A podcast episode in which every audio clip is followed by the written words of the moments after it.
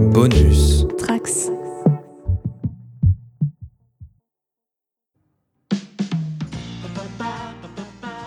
Après avoir laissé quelques spectateurs dubitatifs sur le bas-côté, Vendavision entamait cette semaine son second segment en nous prenant un peu plus par la main pour nous montrer la face cachée de son univers et nous ramener vers un terrain un peu plus familier. L'occasion de souffler un peu dans nos théories, quoique. Je suis Manu et vous écoutez YMCU.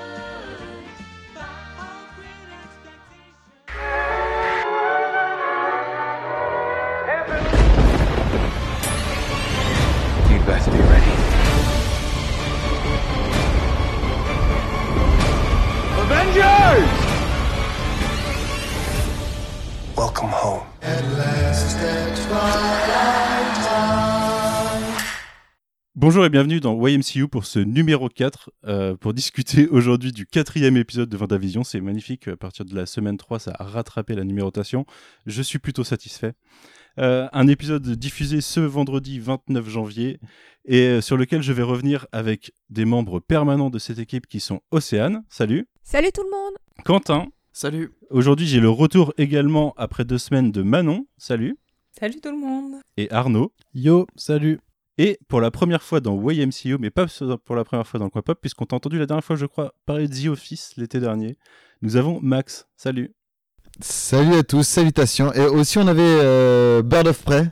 Bird of Prey, c'était début d'année et The Office, Ouais, ah ok, d'accord. Je croyais que tu parlais de l'ensemble de- du coin pop. l'ensemble de ton œuvre. Non. euh, Non. Euh, ok. Et ben écoutez, pour commencer, euh, on va faire le classique euh, petit point avec euh, l'intervenant qui n'est jamais arrivé dans le podcast, qui sera aujourd'hui Max, pour savoir euh, quel est ton rapport avec le Marvel Cinematic Universe et surtout qu'est-ce que tu as pensé jusqu'ici de Vendavision? Alors, euh, mon rapport avec le Marvel Cinematic Universe, bah, moi, on l'a un peu suivi ensemble de toute façon, Manu. J'ai surtout bien apprécié en fait la continuité des Avengers, Iron Man et Captain America. Après, tout le rond, c'était un peu secondaire. Pour moi, hein, c'est euh, juste mon opinion, mais... euh, et euh, Endgame, Infinity War, j'ai vraiment aimé euh, les prises de risque, la réal, tout. j'ai- C'est c'est vraiment des bons épisodes pour moi. euh, ça a marqué un petit peu le cinéma, je trouvais ça cool. Et concernant Wanda, bah, c'était plutôt Wanda, Wanda, ça se dit? Wanda, ouais, ils disent Wanda en VO, ouais. non. Ok. Eh Ben, donc ouais, les, euh, les premiers épisodes, en fait, moi, je l'ai vécu un peu euh, comme un truc dramatique. Tu vois, j'ai pas réussi à, euh, à trouver ça drôle, en fait, même si je comprends le contexte. Mais, c'est pas négatif, hein. Au contraire, j'étais vachement pris dans l'intrigue et dans ce que ça amenait, mais moi, je les voyais vraiment tous piégés dans cette espèce d'univers où ben, ils sont bloqués à faire des blagues bizarres des, des années 50 et en fait bah, c'est plutôt ça qui m'a donné envie de, de continuer la série j'ai trouvé ça vraiment très bien et, euh, et ouais bah voilà j'en suis j'en suis là pour l'instant Euh, j'ai écouté les podcasts euh, j'étais j'étais plutôt d'accord avec vous donc j'ai pas envie de rajouter des trucs qui ont déjà été dit mais ouais globalement moi c'était ça c'était juste cet aspect dramatique en fait que j'ai trouvé j'ai pas du tout trouvé la série drôle en fait c'est plus quelque chose qui m'a fait bader mais dans le bon sens du terme, j'étais euh, halté par le truc. Et l'épisode 3 bah, confirme un petit peu les, attentes que j'avais et comment je comprenais le truc. C'est-à-dire, bah voilà, il y a un univers un petit peu à part. Et bon, après, on va parler en détail de l'épisode 4. Mais pour moi, c'est c'est tout pour euh, les trois premiers épisodes. Ok, très bien. Mais très positif, hein, très cool, je suis content. Ok. Manon, toi, on t'avait pas la semaine dernière. Je voulais savoir ce que tu avais pu penser de l'épisode 3 euh, brièvement. Eh ben moi pour le coup j'avais vraiment adoré les deux premiers épisodes et j'ai peut-être eu une petite déception sur euh, le troisième, notamment l'aspect sitcom. Je trouvais que euh, l'intrigue c'est la grossesse accélérée de Vanda et je trouvais ça moins intéressant que tout le jeu qu'on avait eu dans les deux premiers épisodes.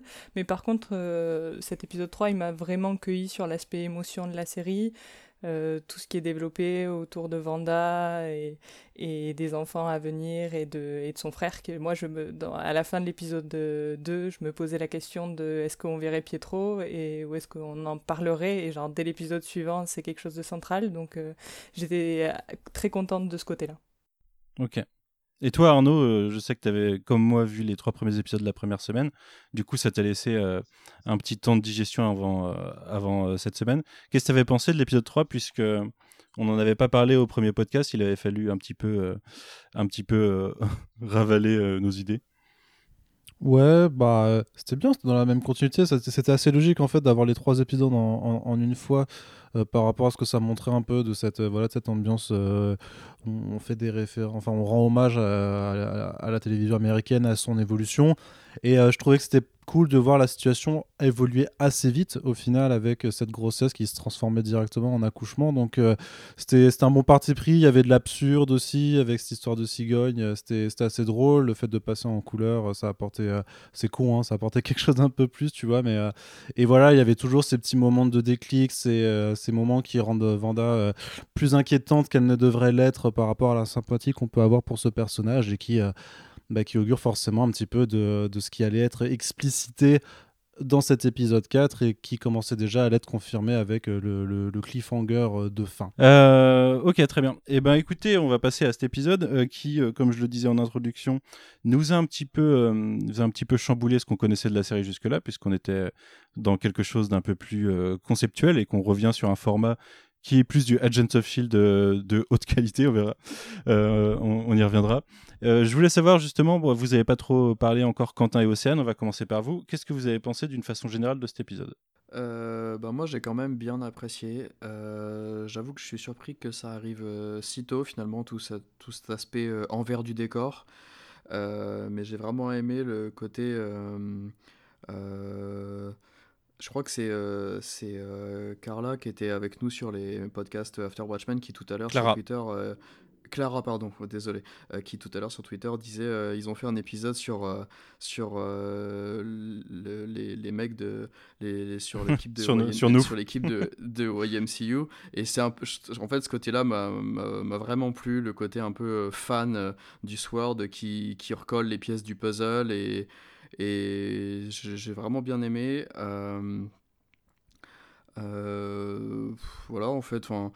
Euh, et du coup, je suis d'autant plus peut-être content de retrouver, à mon avis, le côté sitcom classique la semaine prochaine, en fait. et je pense que ça fait une pause bienvenue, quoi.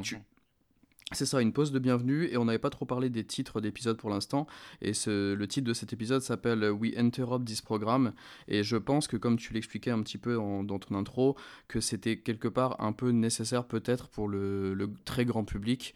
Euh, il y avait quand même certains euh, retours un peu négatifs sur les premiers épisodes de, de, gens, même moi dans mon entourage, euh, je l'avais dit la dernière fois je crois, mais j'ai des collègues qui regardent ça un petit peu d'un œil comme ça, et qui m'avaient dit ouais je comprends pas trop le délire, on dirait pas du Marvel, des choses comme ça. Mhm. Pardon. Et euh, je pense que pour, pour le MCU, c'était un peu nécessaire de caser ça à ce moment-là, en fait. Tout simplement. Mhm. Ok, très bien. Océane, t'en as pensé quoi? Euh, bah, en fait, j'aurais limite voulu que ça continue à ne pas ressembler à, du MCU. Après, j'ai trouvé effectivement, comme tu l'as dit, euh, comme tu l'as dit, Manu, que c'était un épisode d'Agents of Shield bien réalisé et, et, avec un budget conséquent. Euh, sinon, euh, je pense qu'on va en reparler, mais la première scène m'a un petit peu tétanisée et m'a m'a un peu perturbée euh, sur un détail visuel dont on reparlera après. mais j'ai mhm. trouvé ça très très bien de voir le point de vue de Monica durant tout le, premier tiers de, de l'épisode. Et j'ai vraiment eu cette, cette, vibe un peu Twin Peaks, c'est-à-dire tu, tu rentres dans la ville, mais t'en réapparais pas euh, et tout ça. C'est quelque chose qui avait été un peu dit sur les premiers épisodes et que là j'ai trouvé assez, effectivement assez frappant. Et euh, sinon, euh, j'avoue, j'ai un, gros coup de cœur pour le personnage de Randall Park. et je suis très contente d'avoir eu raison, notamment sur ce point-là pour l'épisode 2. Donc, c'est voilà, lui qui parle dans, ouais, pas la, seule. radio. Mais du coup, j'étais très contente de le revoir et je le trouve. je trouve que c'est vraiment une, un, un, second couteau un peu anecdotique mais euh, dont l'évolution est plutôt sympathique. Et euh, je sais qu'elle fait, euh, elle fait un peu débat, mais sa, sa, coéquipière Darcy, c'est un peu le même personnage que quand on l'a vu pour la dernière fois dans les films Thor, donc pas trop de surprise. mais j'ai trouvé que son écriture un petit peu slapstick fonctionnait bien avec ce qu'était la série au final, donc ça m'a pas trop dérangé. après, effectivement, moi, je trouve que c'est limite un peu tôt de, de, de couper euh, le programme euh, maintenant. Mais ça peut se comprendre et, euh, et je trouve que les, les, les, cinq dernières minutes sont vraiment très très anxiogènes et très crispantes et j'en attendais pas moins de la série. Du coup, je suis assez contente de voir que même dans ces épisodes qui semblent les plus fonctionnels en matière de mise en scène, t'as quand même cette petite dose d'étrange et d'un peu, un peu inquiétante. Donc euh, Hmm. j'ai bien aimé cet épisode, plus que celui de la semaine dernière. Donc euh, voilà, plutôt, plutôt contente. Et ça se termine sur une chanson de Jimi Hendrix, donc euh, que demande le peuple? Oui, c'est vrai. Arnaud, on était assez d'accord sur le fait que les trois premiers étaient en effet un, un triptyque euh, qui était assez logique de diffuser sans diffuser la suite. Euh, du coup, est-ce que tu étais étonné quand même de- d'en arriver à ce format d'épisode 4 ou est-ce que tu as trouvé ça bienvenu en tout cas? Bah, j'ai pas trouvé ça bienvenu, ça m'a pas forcément étonné parce que bon, grosso modo, avec les indices qui étaient disséminés ça et là, euh, tu t'attends euh, clairement à, un peu ce qu'on appellera la, la- la- la révélation. Euh, pour ma part, j'ai bien aimé effectivement, comme, euh, comme d'autres, comme Océane, le rappel en fait un peu. euh, bah, au MCU plus vaste euh, qui est fait dans le tout début d'épisode. Mais après, en fait, c'est un épisode qui euh, passe son temps à te euh, réexpliquer quelque chose que concrètement tu avais déjà deviné. Et je trouve que le faire si tôt dans la série et pas vouloir continuer de jouer avec son spectateur, avec enfin avec les ouais avec son audience et tout de suite en fait expliciter vraiment ab- absolument tout. Euh, c'est un peu dommage, clairement. J'étais euh, parce que je me suis fait chier, hein, Mhm. grosso modo, puisque bah euh, il y a- il faut pas avoir fait euh, 50 ans d'études pour avoir compris quand même ce qui se passait au fil des trois épisodes. Donc euh, il n'y a pas de, enfin quand tu vois le Enfin, très rapidement, tu, tu, vois très bien que quand elle envoie son drone en forme d'hélicoptère, c'est l'hélicoptère de l'épisode 1. Quand tu, et quand tu vois après d'autres personnages apparaître, tu sais exa- exactement à quoi ça va correspondre. On te rejoue énormément de scènes également. Et euh, le fait de juste de le mettre en situation et de profiter de, certains euh, personnages qui sont déjà apparus précédemment dans d'autres films, ça suffit pas en fait à apporter une plus-value. Et euh, vraiment, c'était. alors, heureusement, la série reste sur ce format court de une demi-heure. Mais ouais, c'était juste un épisode de redite pour euh, juste euh, euh, vraiment euh, écriture de série 101. Tu vois, t'as as vu tous les trucs qu'on avait glissés, bah regarde, ça se, ça se passe au même moment. t'as vu, on était trop fort. Et c'est un peu fainéant en vrai. je- J'en attendais peut-être plus ou trop. Mm. Donc, euh, ouais. Globalement déçu, quoi, du coup. ouais. Ouais, ouais, très, très déçu. Ça a le mérite d'être joli, d'être euh, et tout ça. Il n'y a, a pas de problème. Il y, a- y a une bonne production. Mais euh, pour moi, c'était. Je, pense qu'ils auraient pu carrément s'éviter en fait d'avoir cet épisode-là parce qu'on s'attendait à ce qu'il arrive à un moment ou à un autre. Mais il y avait peut-être une façon un peu plus subtile de, de, de, raconter les choses et surtout de, le faire intervenir beaucoup plus tard parce que bon, maintenant, euh, maintenant qu'on sait what's the deal, euh, à voir euh, quels éléments de surprise il va rester. Hmm. Ouais, je, alors je suis partagé sur ça. Déjà, je me pose la question de est-ce que tu penses pas que c'est aussi parce que on, est complètement biaisé par le fait de théoriser dessus toutes les semaines et surtout d'avoir euh, une connaissance du matériel original assez poussée, ce qui fait qu'on on n'est pas perdu, on, s'attend assez vite à ce qui se passe, alors que le, une grande partie du grand public euh, n'aura pas n'aura pas ses clés en fait, ses clés de lecture. C'est fort possible, c'est fort possible.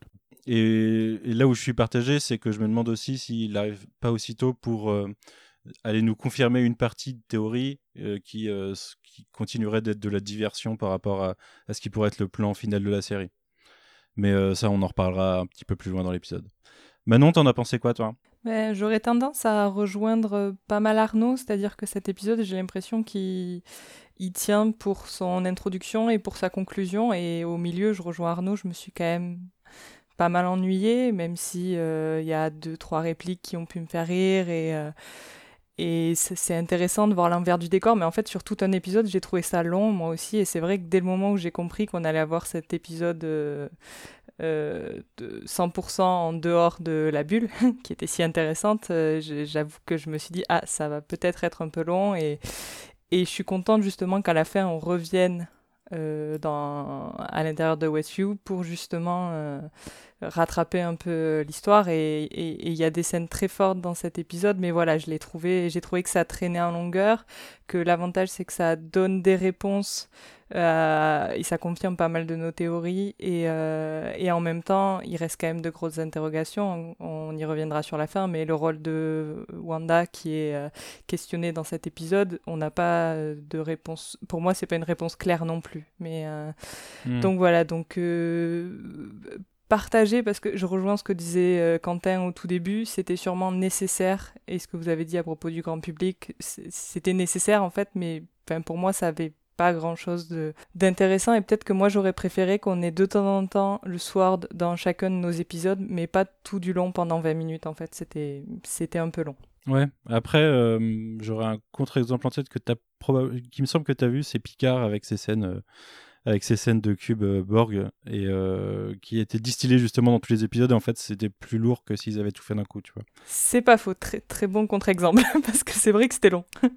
Je suis plus partisan de l'idée de voilà d'avoir un épisode où on nous pose ça et peut-être un autre épisode en épisode 7, je sais pas si on, on garde le même schéma, mais euh, je, moi je suis plus partisan de comment ils ont fait justement. Ça évite sûrement la redite, c'est vrai, de le faire en une fois plutôt que de à chaque fois rappeler qu'ils sont là. Ap- Après, euh, l'autre contre-exemple, du coup, dans Watchmen avec Ozymandias, c'est sur chaque épisode et c'est hyper C'est bien vrai, c'est vrai. Attention, j'ai pas vu euh, Watchmen. et tu comptes la regarder euh, d'ailleurs euh? Ouais, je pense, mais. Bah, écoute After Watchmen entre chaque épisode, euh, ça m'intéresse. bien sûr, bien sûr, je, je le ferai, mais euh, en fait, j'attends que ça avance pas mal pour me faire un gros run, tu vois. Bah c'est fini Watchmen, c'est un, Ah, one shot. Ah, c'est un one shot? Bah oui. Ah, bon, bah, très bien, je vais m'investir là-dedans. Ah là là. Dis- discute de temps en temps, pose des questions. euh, je, je- je te donnerai, je te donnerai les clés. J'espère que tu me pardonneras un jour. Justement, euh, Max, t'es un- en plus, c'était le parfait exemple de ce que je disais tout à l'heure par rapport au fait que nous, on est trop immergés dans le. Mais j'y pensais. Quand tu le disais, j'y pensais. Je dis, bah moi, je suis le parfait néophyte en fait. Euh, Enfin, néophyte pas totalement, mais euh, c'est vrai que je suis dans, je suis pile dans l'exemple du. Ben moi, je suis pas le truc. Alors j'ai écouté vos podcasts et c'est vrai que j'étais hyper content justement qu'il y ait des gens. Parce que bah, moi, en fait, je suis chauffeur poids lourd, donc euh, la, la route, j'écoute des podcasts. Et en fait, bah, je suis content qu'il y ait des mecs qui aient le temps d'analyser et de me donner des clés que j'ai pas forcément. Donc euh, c'est un vrai plaisir de vous écouter. Je suis un peu en mode fanboy là, mais j'en profite. Je suis un petit moment. en fait, je vous écoute. Je suis vraiment fan de tout ce que vous faites. Et euh, du coup, ben, ouais, je suis vraiment dans cet exemple-là. Et moi, j'étais content qu'il y ait cette espèce d'épisode charnière, en fait, pour me, me rassurer un petit peu. hein. C'est vrai que ben, je, suis un, je suis un petit spectateur euh, lambda, mais, c'est vrai que ça m'a fait plaisir d'avoir en plus ce petit rappel. Genre, regardez, on a la réal, c'est Marvel. Euh, je suis aussi d'accord sur le côté, euh, j'ai beaucoup aimé euh, conséquences du snap. En vrai, je trouvais ça assez cool. Genre, bah tiens, bah, on en parlait tout à l'heure quand on l'a re-regardé pour Manu et juste regardé pour moi l'épisode 4. Bah, J'étais content qu'ils abordent ce sujet. Et moi, je l'attendais en fait dans hum, Spider-Man 2.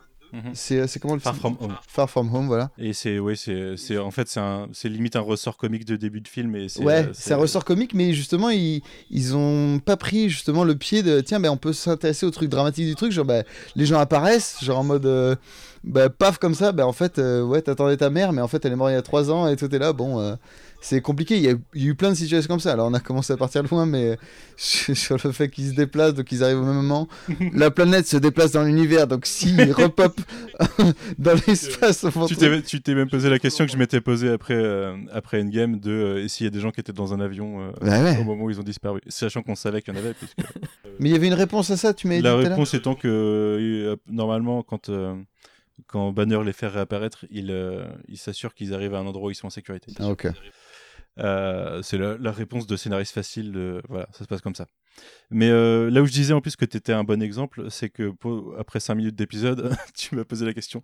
C'est une meuf qu'on a déjà vue dans le Marvel Bah oui, bah En oui. parlant de Monica Et Rambeau. je me fais pas des gros runs, même si euh, j'ai aimé euh, tout l'arc, même Captain Marvel, moi, le- je, franchement, j'ai beaucoup aimé, je trouvais que c'était hyper efficace.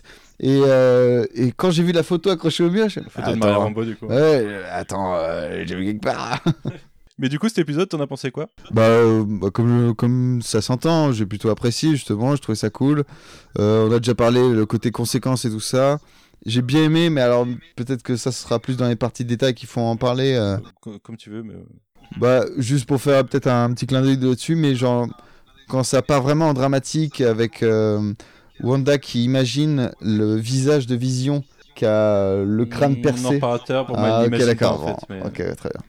Pour moi, c'est son, c'est son corps, en fait. Bah oui, c'est probable.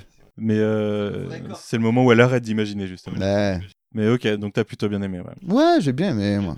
Alors j'ai demandé à personne de s'il voulait présenter l'épisode aujourd'hui. Est-ce que quelqu'un veut présenter l'épisode d'ailleurs? Alors, donc, on se réveille en 2023. On est donc euh, le jour de- du, du retour des gens euh, après 5 ans après le snap. Euh, et, euh, et on se réveille avec Monica Rambeau. Et euh, bah, premier choc de l'épisode, on découvre que Maria Rambeau est morte. Et on se retrouve ensuite trois semaines, donc trois semaines plus tard, sa fille reprend son travail au SWORD, donc qui a été fondé, comme on l'apprend par Maria Rambeau. Maria Proton Rambeau d'ailleurs. Et, euh, et en soi, elle est emmenée sur une mission. Alors, on se doute qu'elle est allée dans l'espace parce que c'est sous-entendu à de très nombreuses reprises. Mais en l'occurrence, pour son retour au boulot, on la signe à des missions de terrain. Et elle va se retrouver euh, près d'un terrain un petit peu suspect avec un, agent déjà rencontré dans, dans Ant-Man, donc euh, l'agent Wu. Et en fait, en voulant voir ce qui se passe sur ce terrain qui semble impossible à, à traverser, elle se retrouve happée dans une sorte de bulle un peu chelou. Et donc tout le principe de l'épisode, ce sera de retracer les, donc les deux premiers euh, épisodes, les trois premiers épisodes, pardon, euh, avec l'agent Wu, avec Darcy euh, qui bosse pour le Sword, et de voir comment ils, arrivent à restituer un peu le puzzle de, de ce qui se passe. Et l'épisode bah, se termine un petit peu sur la même chose que la semaine dernière, donc avec, avec Monica qui, qui se rend compte que c'est Vanda qui est à l'origine de la bulle. Et le fait est que pour la première fois, on voit que vraiment, euh, au-delà de ses doutes sur la situation, Vision commence à avoir des doutes plus précisément sur Vanda. Et, euh, et à fort à parier que, euh, vu que Monica a été expulsée de la bulle, Vanda va pouvoir peut-être reprendre ses expérimentations télévisuelles à partir de la semaine prochaine. Hmm.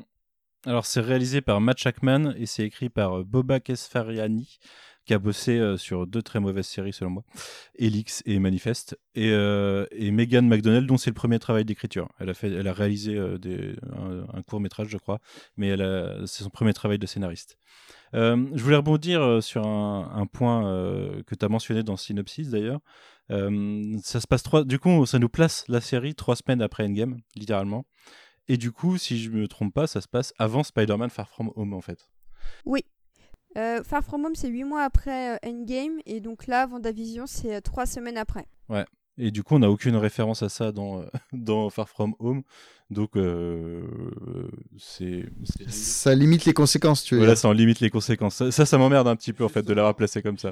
ils auraient pas dit trois semaines. Eh ouais. Ça passait. C'est pour ça, quand, la... quand Manu l'a regardé avec moi tout à l'heure, je lui ai demandé, je fais, ben attends, c'est quoi les dates? Et en fait, j'avais peur, moi, que ça tombe, genre, genre qu'elle ait bloqué le temps et que ça tombe entre le snap et le moment où elle intervient dans Endgame.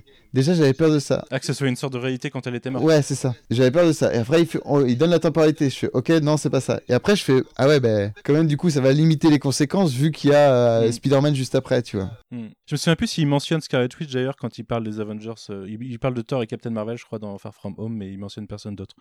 Donc euh, bah, après, on sait pas, hein, ça se trouve, ça va durer des mois et ils sont toujours pas sortis de la bulle quand euh, Far From Home se déroule. On verra ça ultérieurement.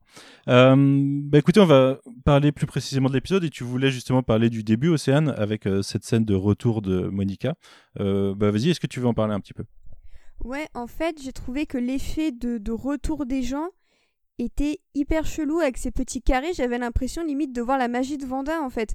Au début, j'ai pas compris que c'était le retour des gens après Endgame. Je pensais que c'était mhm. une expérimentation de Vanda qui faisait disparaître. Je me suis fait la réflexion aussi. Parce que je trouve l'effet hyper différent entre la poussière euh, à la fin de Infinity War et au début de Endgame et, euh, et ça. Et du coup, ça m'a perturbé parce que je me suis dit, mais de quoi elle parle? Euh, En plus, on t'apprend que, vite fait, que Maria Rambo est morte. Euh, enfin, l'intro, j'aime beaucoup, j'aime beaucoup le chaos qui s'en qui dégage parce que c'est autant chaotique de voir tout, la moitié du monde disparaître que de la revoir réapparaître. Et j'ai trouvé que c'était assez bien foutu euh, dans, dans l'introduction. Mais, euh, mhm. mais ensuite, effectivement, moi, ça m'a un petit peu perturbé. Et je me suis demandé, limite, mais est-ce que c'est si ça se trouve, est-ce que c'est ça le point de départ C'est que Vanda a, a, créé quelque chose de bizarre et que ensuite T'as euh, Monica qui va enquêter dessus. Et puis après, quand j'ai appris que c'était euh, le retour du snap, je me suis dit, mais c'est, c'est pas très beau en fait comme retour euh, de, de personne. Enfin, j'ai trouvé que c'était. Bah, c'est, littéralement l'effet inverse de quand ils disparaissent, où ils commencent à disparaître en étant toujours conscients. Enfin, ils, ont leur conscience jusqu'à ce qu'ils disparaissent totalement. Et là, c'est le contraire. Ils, récupèrent leur conscience, ça va être totalement réapparu du coup. Bah ça doit être perturbant. Hein. C'est juste des gros carrés en fait. C'est des gros carrés. T'as l'impression de voir un jeu PS2 quoi. J'ai trouvé ça vraiment pas beau. Peut-être qu'il y a juste moins de moyens pragmatiquement que pour une, une production ciné mais qu'ils ont, ils ont fait mhm. avec ce qu'ils, ce qu'ils avaient. Après, ce que souligne Océane, c'est vrai que c'est vachement intéressant ce chaos et de replacer en fait ce retour des personnes. Alors, personnellement, j'ai pas eu de doute euh, du tout. J'ai, enfin, ça m'a tout de suite euh, rappelé Endgame, donc bon, c'est peut-être juste euh, ma HD qui était moins bien, je sais pas. et, mais du coup, par contre, c'est vrai que le contexte de retour dans un milieu hospitalier soulève énormément de questions auxquelles tu pensais pas forcément. Alors on a tous pensé effectivement aux gens qui étaient dans un avion il y, a, y, a, y, a, deux ans. Et, et là par contre c'est vrai que à la fois bah, les gens ont dû continuer à vivre et l'hôpital a dû continuer de vivre pendant, pendant 5 ans. Et qu'est-ce que tu fais quand tu as tous les patients qui étaient là, en fait, et qui, et qui reviennent? Je veux dire, euh, bon, c'est pas abordé ici, mais par exemple, tu es en cancer, phase terminale, et tu attendais ta séance de chimio, tu as été snappé, bah, tu reviens 5 ans plus tard, bah, tu es toujours en phase terminale, tu as toujours besoin de ta chimio, sauf qu'il n'y a plus de moyens à l'hôpital pour s'occuper de toi forcément. Et en vrai, ça pourrait. Moi, j'ai une, j'ai une, un... J'ai une pensée bien plus dark que ça. Imagine les gens qui ont disparu en étant à opération à cœur ouvert. ouais, exact. Ouais, et la même chose. il n'y a plus d'opération. C'est ça. Et en fait, ça pourrait être un truc, mais ultra bresson. Alors bien entendu, c'est la MCU, on peut pas aborder ça, mais quelque part le côté tragique un peu du fait que voilà que, que Monica ait quitté sa mère. À son chevet et puis que et que voilà bah elle elle a pas été snappée donc elle est, décédée de, sa maladie c'est enfin c'est terrible quoi. Bon ça reste une production Marvel Studios donc on ne peut pas forcément euh, aborder le traumatisme que vit euh, Monica euh, de façon parce que sinon ça plombera un peu trop trop l'ambiance quoi. Mais ouais c'était pas mal vu. C'est comme souvent avec le MCU ça reste aborder en surface, on n'ira pas euh, dans, dans, le fond du sujet, mais c'est con parce qu'il y aura un vrai truc à faire, tu vois, laisse, Tom King écrire là-dessus et puis ça va être terrible quoi.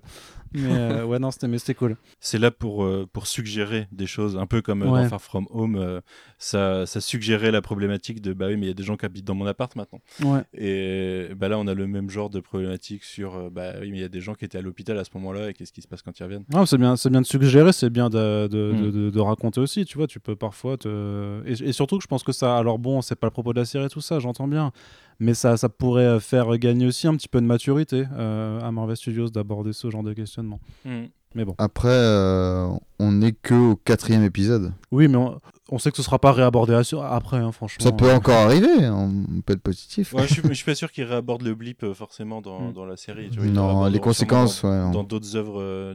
D'ailleurs, je il pourrait justifier, par exemple, alors ça serait du coup complètement changer ses origines, mais quand ils traiteront de Moon Knight, ils pourraient euh, parler de. Enfin, ça pourrait être un personnage qui, est, qui est revenu dans des conditions particulières qui font qu'il a vrillé ou quelque chose comme ça, quoi. Et il pourrait euh, partir sur ce genre d'histoire par, le, comme, dans, euh, comme dans New Avengers, après les conséquences de Wanda dans House of M. Quand elle a détruit les mutants dans New Avengers, c'est un mec qui revient full. Il y a un détail qui m'a marqué, moi, dans cette scène d'intro, c'est le moment où elle parle à l'infirmière, où je ne sais pas exactement quel est son rôle, et qu'en fait, donc on a le choc de Monica qui revient, et on a le choc de cette infirmière dans une des premières questions qu'elle lui pose avant de lui parler de sa mère, c'est où est-ce que tu étais Et c'est vrai qu'il y a ce double traumatisme des gens qui sont partis et qui reviennent, mais aussi des gens qui, ça fait cinq ans, ils sont posés la question de où étaient euh, ces gens, en fait, qu'est-ce qu'ils étaient devenus? Concrètement. Et du coup, euh, mm. aussi en grande fan de Leftover, j'ai bien aimé ce petit. Euh, c'est juste une ligne de dialogue, mais ça m'a ça m'a marqué quoi. Ouais, ouais, bah, on, est beaucoup de fans de The Leftovers autour de, ce, de nos micros. Et en effet, euh, là, c'est ce qui, ce qui nous aura jamais été montré dans The Leftovers. Du coup, c'est le, retour potentiel quoi. Et pour revenir sur le côté visuel de, du blip dont Océane parlait tout à l'heure, du coup, je me suis relancé vite fait avant de commencer le podcast. la très courte scène de euh, Far From Home dans laquelle on voit des gens revenir comme ça.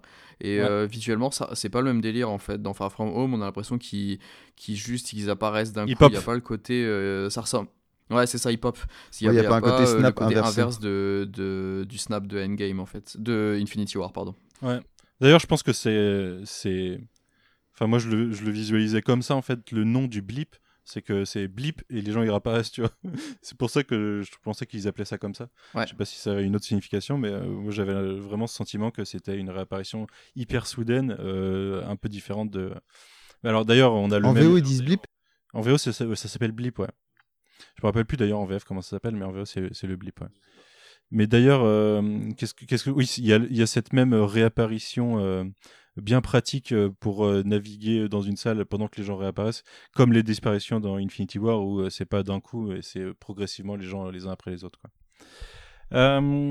du coup, de, cette scène vient le retour de, de Monica au Sword et on découvre un petit peu l'historique du Sword. On découvre que le Sword existe depuis un moment et que c'est, il a été notamment créé par Maria Rambo et du coup c'est clairement un rappel à ce qu'on a vu avec la création du Shield d'un autre côté euh, par Stark, euh, par, euh, par mince, Carter et compagnie. Euh, Est-ce que quelqu'un euh, voulait parler de cette scène et cette, euh, cette globalement cette exposition sur euh, ce qui est ce qui est arrivé post Captain Marvel Pour moi, il y a un, je, l'ai senti comme un Captain Marvel 1.1, 1.2 euh, ce, début d'épisode en fait. C'est une suite euh, au film pour nous replacer le, présent des personnages qu'on a connus dans le film. Euh, Est-ce que ça, a éveillé quelque chose à quelqu'un ça ou pas? Océane, toi qui aime beaucoup Captain Marvel. Bah, si, je peux rebondir, j'étais un peu déçue de voir la mort de Maria hors champ. Euh, ça m'a un petit peu déçue parce que je trouvais que c'était un personnage qui disait des choses intéressantes. Et, euh, et ouais, euh, à la fois je comprends que ce soit pour, le, pour créer une- un sentiment de brutalité, notamment vis-à-vis de sa fille et tout ça. Mais je peux pas m'empêcher de trouver que euh, ils la mettent peut-être hors réseau un peu trop vite. Surtout avec l'excuse du cancer ou je, je ne sais quoi. Et, et d'ailleurs, le cancer dont une autre maman de super-héros est déjà morte en, en 2014. Mais sinon, ouais, non, un peu déçu en fait. De... Je, trouve ça très beau, euh, tout l'hommage qu'on lui rend, euh, Maria, Proton, machin, bidule chouette. Mais euh, autant j'aime beaucoup euh, Monica, je trouve que c'est un personnage hyper intéressant euh, et très vite très attachant. Autant j'aurais voulu la voir en action avec sa mère et je me doute que c'est impossible parce que bah euh, la Shana Lynch, elle a, je pense qu'elle a maintenant autre chose à faire et qu'en plus bah elle a, elle a plus ou moins l'âge de Tayona Paris. Mais je trouve ça dommage de se priver de cette relation mère-fille parce que c'est quelque chose qu'on n'a pas encore vu dans le MCU euh, des, des, mères avec leurs filles. On a beaucoup de papas et, et de leurs euh, de leurs fistons. Mais euh, je trouve ça dommage de s'en priver aussi vite. Donc j'espère qu'ils la feront revenir peut-être dans des flashbacks, dans un autre Captain Marvel ou quoi. Mais l'idée de, de ne plus trop la voir avec Brie Larson me rend déjà un peu triste pour Captain Marvel numéro 2. Ouais, bah du coup, on aura sûrement une relation avec Monica euh, dans, Captain Marvel 2, quoi. Enfin, moi, je, le- vois comme ça. Euh, oui, d'ailleurs, on entend euh, très rapidement Captain Marvel qui parle en fait au tout tout début de l'épisode lorsque Monica réapparaît. Et j'ai regardé, c'est quelque chose que Captain Marvel disait à Monica dans le film Captain Marvel en fait. Les deux trois premières phrases qu'on entend très légèrement lorsqu'elle réapparaît. Je sais pas pourquoi il y a ça. Bah, je sais pas, parce que c'est pas comme si ça se passait juste avant, en plus. Non. Bah, c'est pour te faire comprendre que c'est bien juste Monica avant même qu'on te dise que c'est elle. Tout, juste comme En ça. effet, en effet, je le vois comme ça aussi, ouais. Et du coup, moi, cette, euh, enfin, euh, cette euh, scène d'après où on la découvre au, au Sword, en plus de l'exposition sur la cré... enfin, comment le Sword a été créé et, et, euh, et ce à quoi il va servir, il y a justement, pour moi, un petit peu d'exposition, de teasing sur le reste de l'univers quand euh, on nous parle de. Enfin, je sais pas comment vous l'avez ressenti, moi je l'ai ressenti comme ça. Déjà, la scène post-générique de, de Far From Home euh, me, avait tendance à me teaser euh, des Avengers dans l'espace.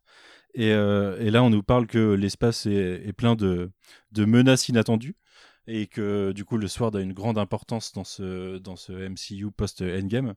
Et j'aurais tendance à penser que du coup, il y a des choses qu'on a loupées et qu'on va rattraper au fur et à mesure nos connaissances sur ce qui s'est passé euh, pendant ce temps-là. Est-ce que je peux faire le mec ultra relou et, euh, et terre à terre qui va te freiner à chaque fois dès que tu pars dans, dans l'explosion En vrai, c'est juste un, c'est juste un rappel que euh, à Captain Marvel, c'est tout. Ils savent depuis ce moment avec l'invasion Skrull et tout ça, enfin avec les extraterrestres, qu'il y a des extraterrestres et c'est juste pour justifier pourquoi le sort a été créé et c'est et c'est tout. Et Laisse aux rêver. aussi dans, dans, en 2012 quoi, enfin dans, dans Avengers, mais pour moi c'est juste ça quoi, vraiment. Voilà. Désolé, hein, je suis je suis parti pooper de ouf. Laisse-moi laisse rêver, Arnaud. laisse-moi Le rêver. destructeur de rêves. Ok, donc vous, ça, ça vous a pas. Il y a personne qui s'est inspiré plus que ça, du coup, vous l'avez pas, vous l'avez pas surinterprété comme moi? Bah, un- moi, un peu sur le côté euh, nanotechnologie, apparemment, ça c'est plus, c'est plus frais parce que je pense que avant le snap, il, il en était pas question vu euh, la réponse de Monica euh, à son boss Taylor Hayward. Lui, il parle, il dit que maintenant il y a de la, de la nanotechnologie, pardon. Ouais, ils sont, ils sont redirigés vers des robots et des nanotech et de l'IA pour, pour leur, Ouais. euh, leur système de défense, en gros, quoi. Ce qui est très Iron Man dans l'idée. Ouais, ouais. Ok. Et ben écoutez, on va passer à du coup la mission de Monica qui va l'amener à Westview. Euh, c'est teasé comme euh, une enquête sur un, un témoin d'une euh, de- du programme de protection des témoins justement qui a été euh, sous protection et qui a disparu, enfin qui ne donne plus de nouvelles et du coup elle est envoyée au New Jersey. Information qui aura probablement une importance par la suite. euh, Peut-être que Océane tu y reviendras tout à l'heure. Euh, mais elle est envoyée au New Jersey où elle va rencontrer un autre personnage qu'on a déjà vu dans un autre film et qui euh, commence ce, ce- ce- ah oui parce que d'ailleurs moi j'ai pas donné mon avis sur cet épisode mais bon on va en parler du coup Euh, je l'ai vécu comme un, un super team up du MCU de, de personnages de différentes franchises et euh, Personnage secondaire. et du coup on retrouve Asian Jim qui est euh, Jimmy Jim Woo ou Jimmy Woo il s'appelle euh, je crois dans le dans le dans le film euh, enfin dans le dans le MCU on le retrouve et on, découvre cette scène limite absurde de euh, de deux agents de police qui sont devant ce panneau de Westview et qui te déclarent euh, avec tout l'aplomb du monde bah Westview ça n'existe pas alors que eux habitent eux-mêmes à Eastview d'ailleurs. Je sais pas, vous avez pensé quoi de cette scène? Avec euh, d'ailleurs, je l'avais pas tilté, mais j'avais pas tilté sur le moment, mais euh, euh, ils sont vraiment là pour nous placer toutes les références qu'ils peuvent au MCU et on a un tour de magie de la part de l'agent Wu qui qui l'a appris à faire avec Ant-Man dans Ant-Man 2 quoi. Bah, j'ai trouvé ça plutôt sympa de, revoir cette tête-là parce que c'est vrai que je trouve que l'agent Wu c'était un des, rares personnages que je trouvais vraiment sympa de, Ant-Man. C'est vraiment, genre, tu sais, tu sens que un- une sorte de personnage hyper bienveillant et hyper pur en fait. Et, euh, et je trouve ça plutôt, euh, plutôt marrant de, de le voir. Et puis j'aime bien Randall Park aussi, donc euh, ça, ça gâche rien. Mhm. Mais, mais justement, je trouve que cette scène joue vachement sur l'humour absurde de, de la situation euh, qui dit euh, mais euh, Is You ça existe pas euh, bah non ça existe pas mais vous venez d'où bah de Westview et j'ai trouvé qu'il y avait quelque chose de super absurde dans, dans le dialogue et, euh, j'ai trouvé que ça fonctionnait plutôt bien euh, au départ parce qu'on sent que c'est vraiment euh, très très euh, bah, euh, avec une mise en scène un peu ah, pas, pas terne mais qui, qui est vraiment très terre à terre euh, qui, qui bouge pas trop euh, non plus et, euh, et justement, euh, j'aime bien l'idée que euh, on, de- on sent qu'il y a, a peut-être un début de team-up entre les deux, et puis en fait non. Et l'épisode lance pas mal de pistes de, de duo un peu dynamiques, et, et je trouve que c'est plutôt sympa en guise de en guise de duo Vendavision qu'on ait un, un autre binôme comme ça qui, qui fasse un peu face. Donc euh, non, moi j'ai trouvé que l'intro était, était super sympa. Mais ensuite j'étais un peu déçue de voir qu'en fait euh, Monica avait aucune idée de ce qui se passait, mais qu'elle a juste tendu sa main euh, comme une... pas comme une idiote, mais comme quelqu'un d'un peu imprudent quand même. On, on sent que c'est le moment où elle a, elle elle a des pouvoirs, que euh, elle, a, elle a un côté un peu tête brûlée et qu'elle y va sans réfléchir. Et c'est vrai qu'en soi, bon, ça aurait été aussi peut-être bien de réfléchir. Elle a des pouvoirs d'après toi? Bah, je serais pas étonnée puisqu'elle arrive à.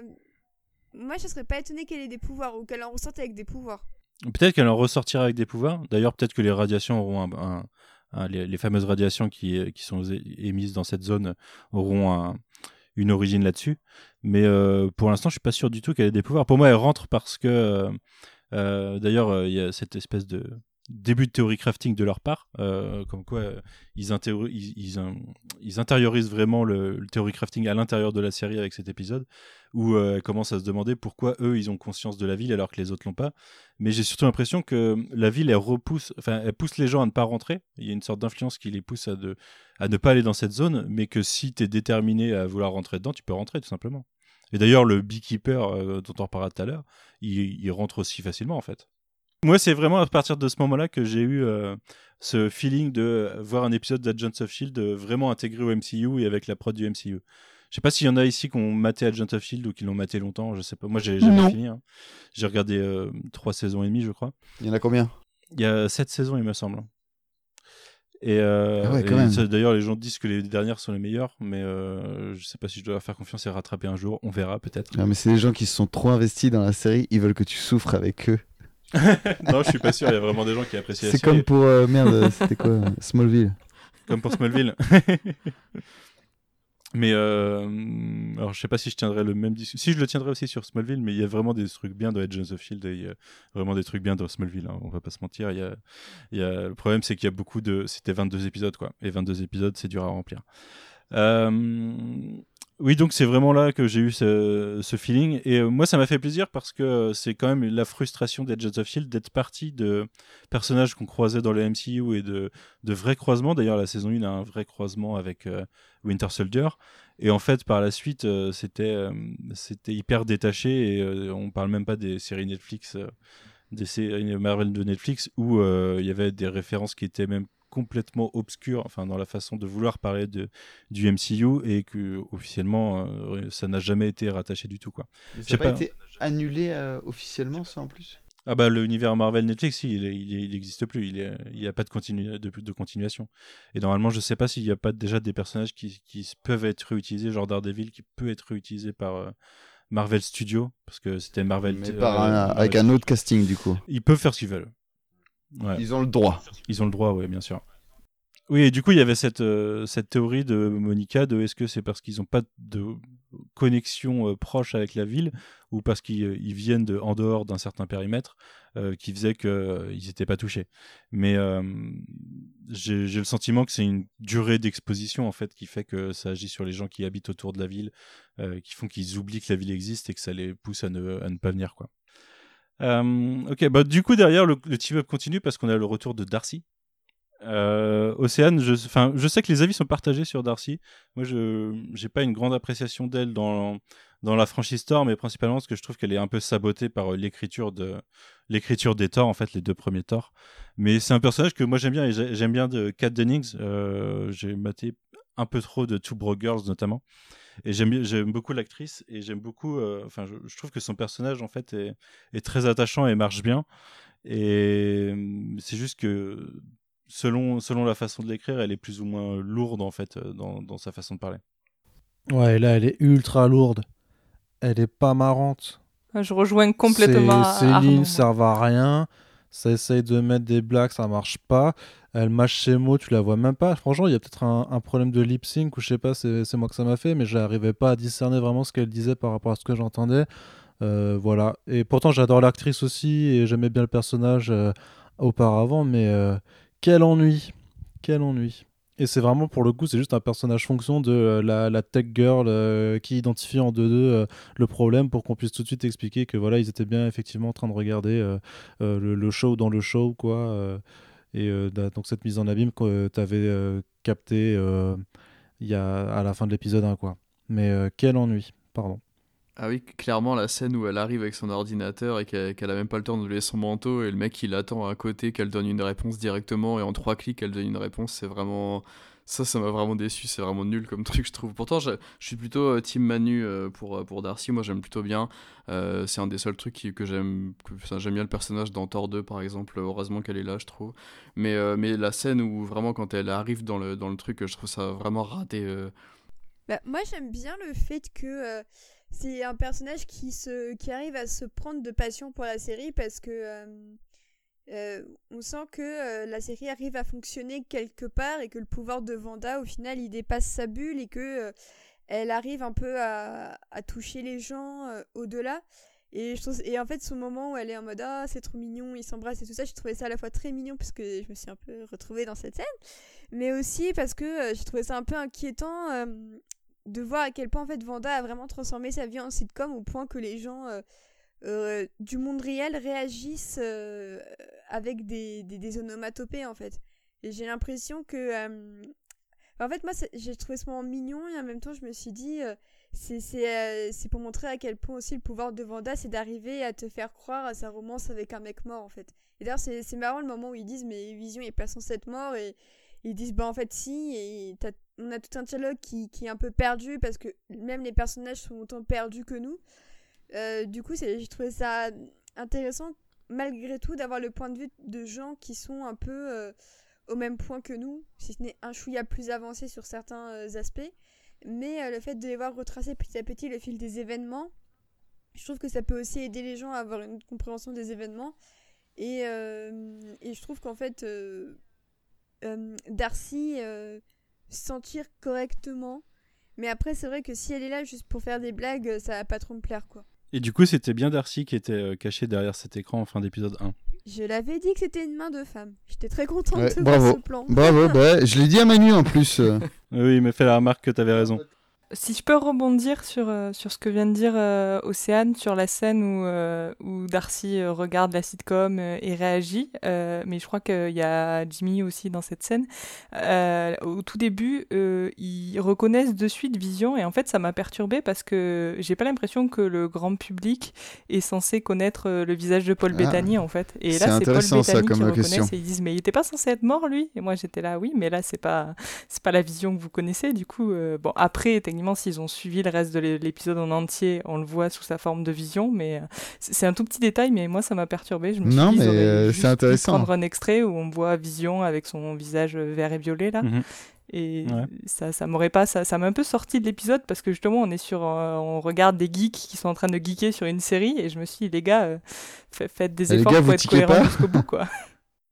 Mais après, euh, dans Endgame, on le voit avec euh, son visage euh, de Paul Bettany. Mm. Et euh, Ouais, mais quand il est en- quand il Est-ce cache, qu'ils sont, est-ce justement. qu'il est médiatisé dans la diégèse d'Avenger en fait Bah, c'est ça, peut-être que dans sa médiatisation, ça lui, a- ça lui arrive d'apparaître pour rassurer les humains, peut-être euh, sous forme humaine. C'est- Enfin, c'est possible. Mais on n'aura jamais la réponse parce que on l'a...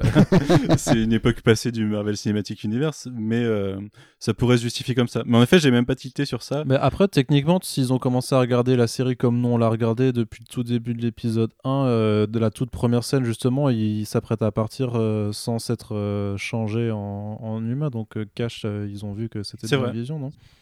Oui, oui, mais c'est c'est c'est le c'est juste que le- moment où ils prononcent la phrase techniquement on voit ce qu'ils sont en train de regarder à l'écran et que c'est pas le début de l'épisode mais je suis complètement d'accord c'est pas en soi c'est pas un problème mais je, je trouve qu'il y a un problème de raccord euh, au sein de notre épisode à nous en tant que téléspectateur en fait pas au sein de la série ouais, c'est une, où, en c'est fait, une mise en abîme du téléspectateur incomplète. Mais après, euh, il me semble que dans l'épisode, en fait, il, il capte qui est Vanda dans, le, dans, le, dans ce qui est diffusé. Et plus tard, on les voit qu'ils ont identifié, commencé à identifier justement les personnes.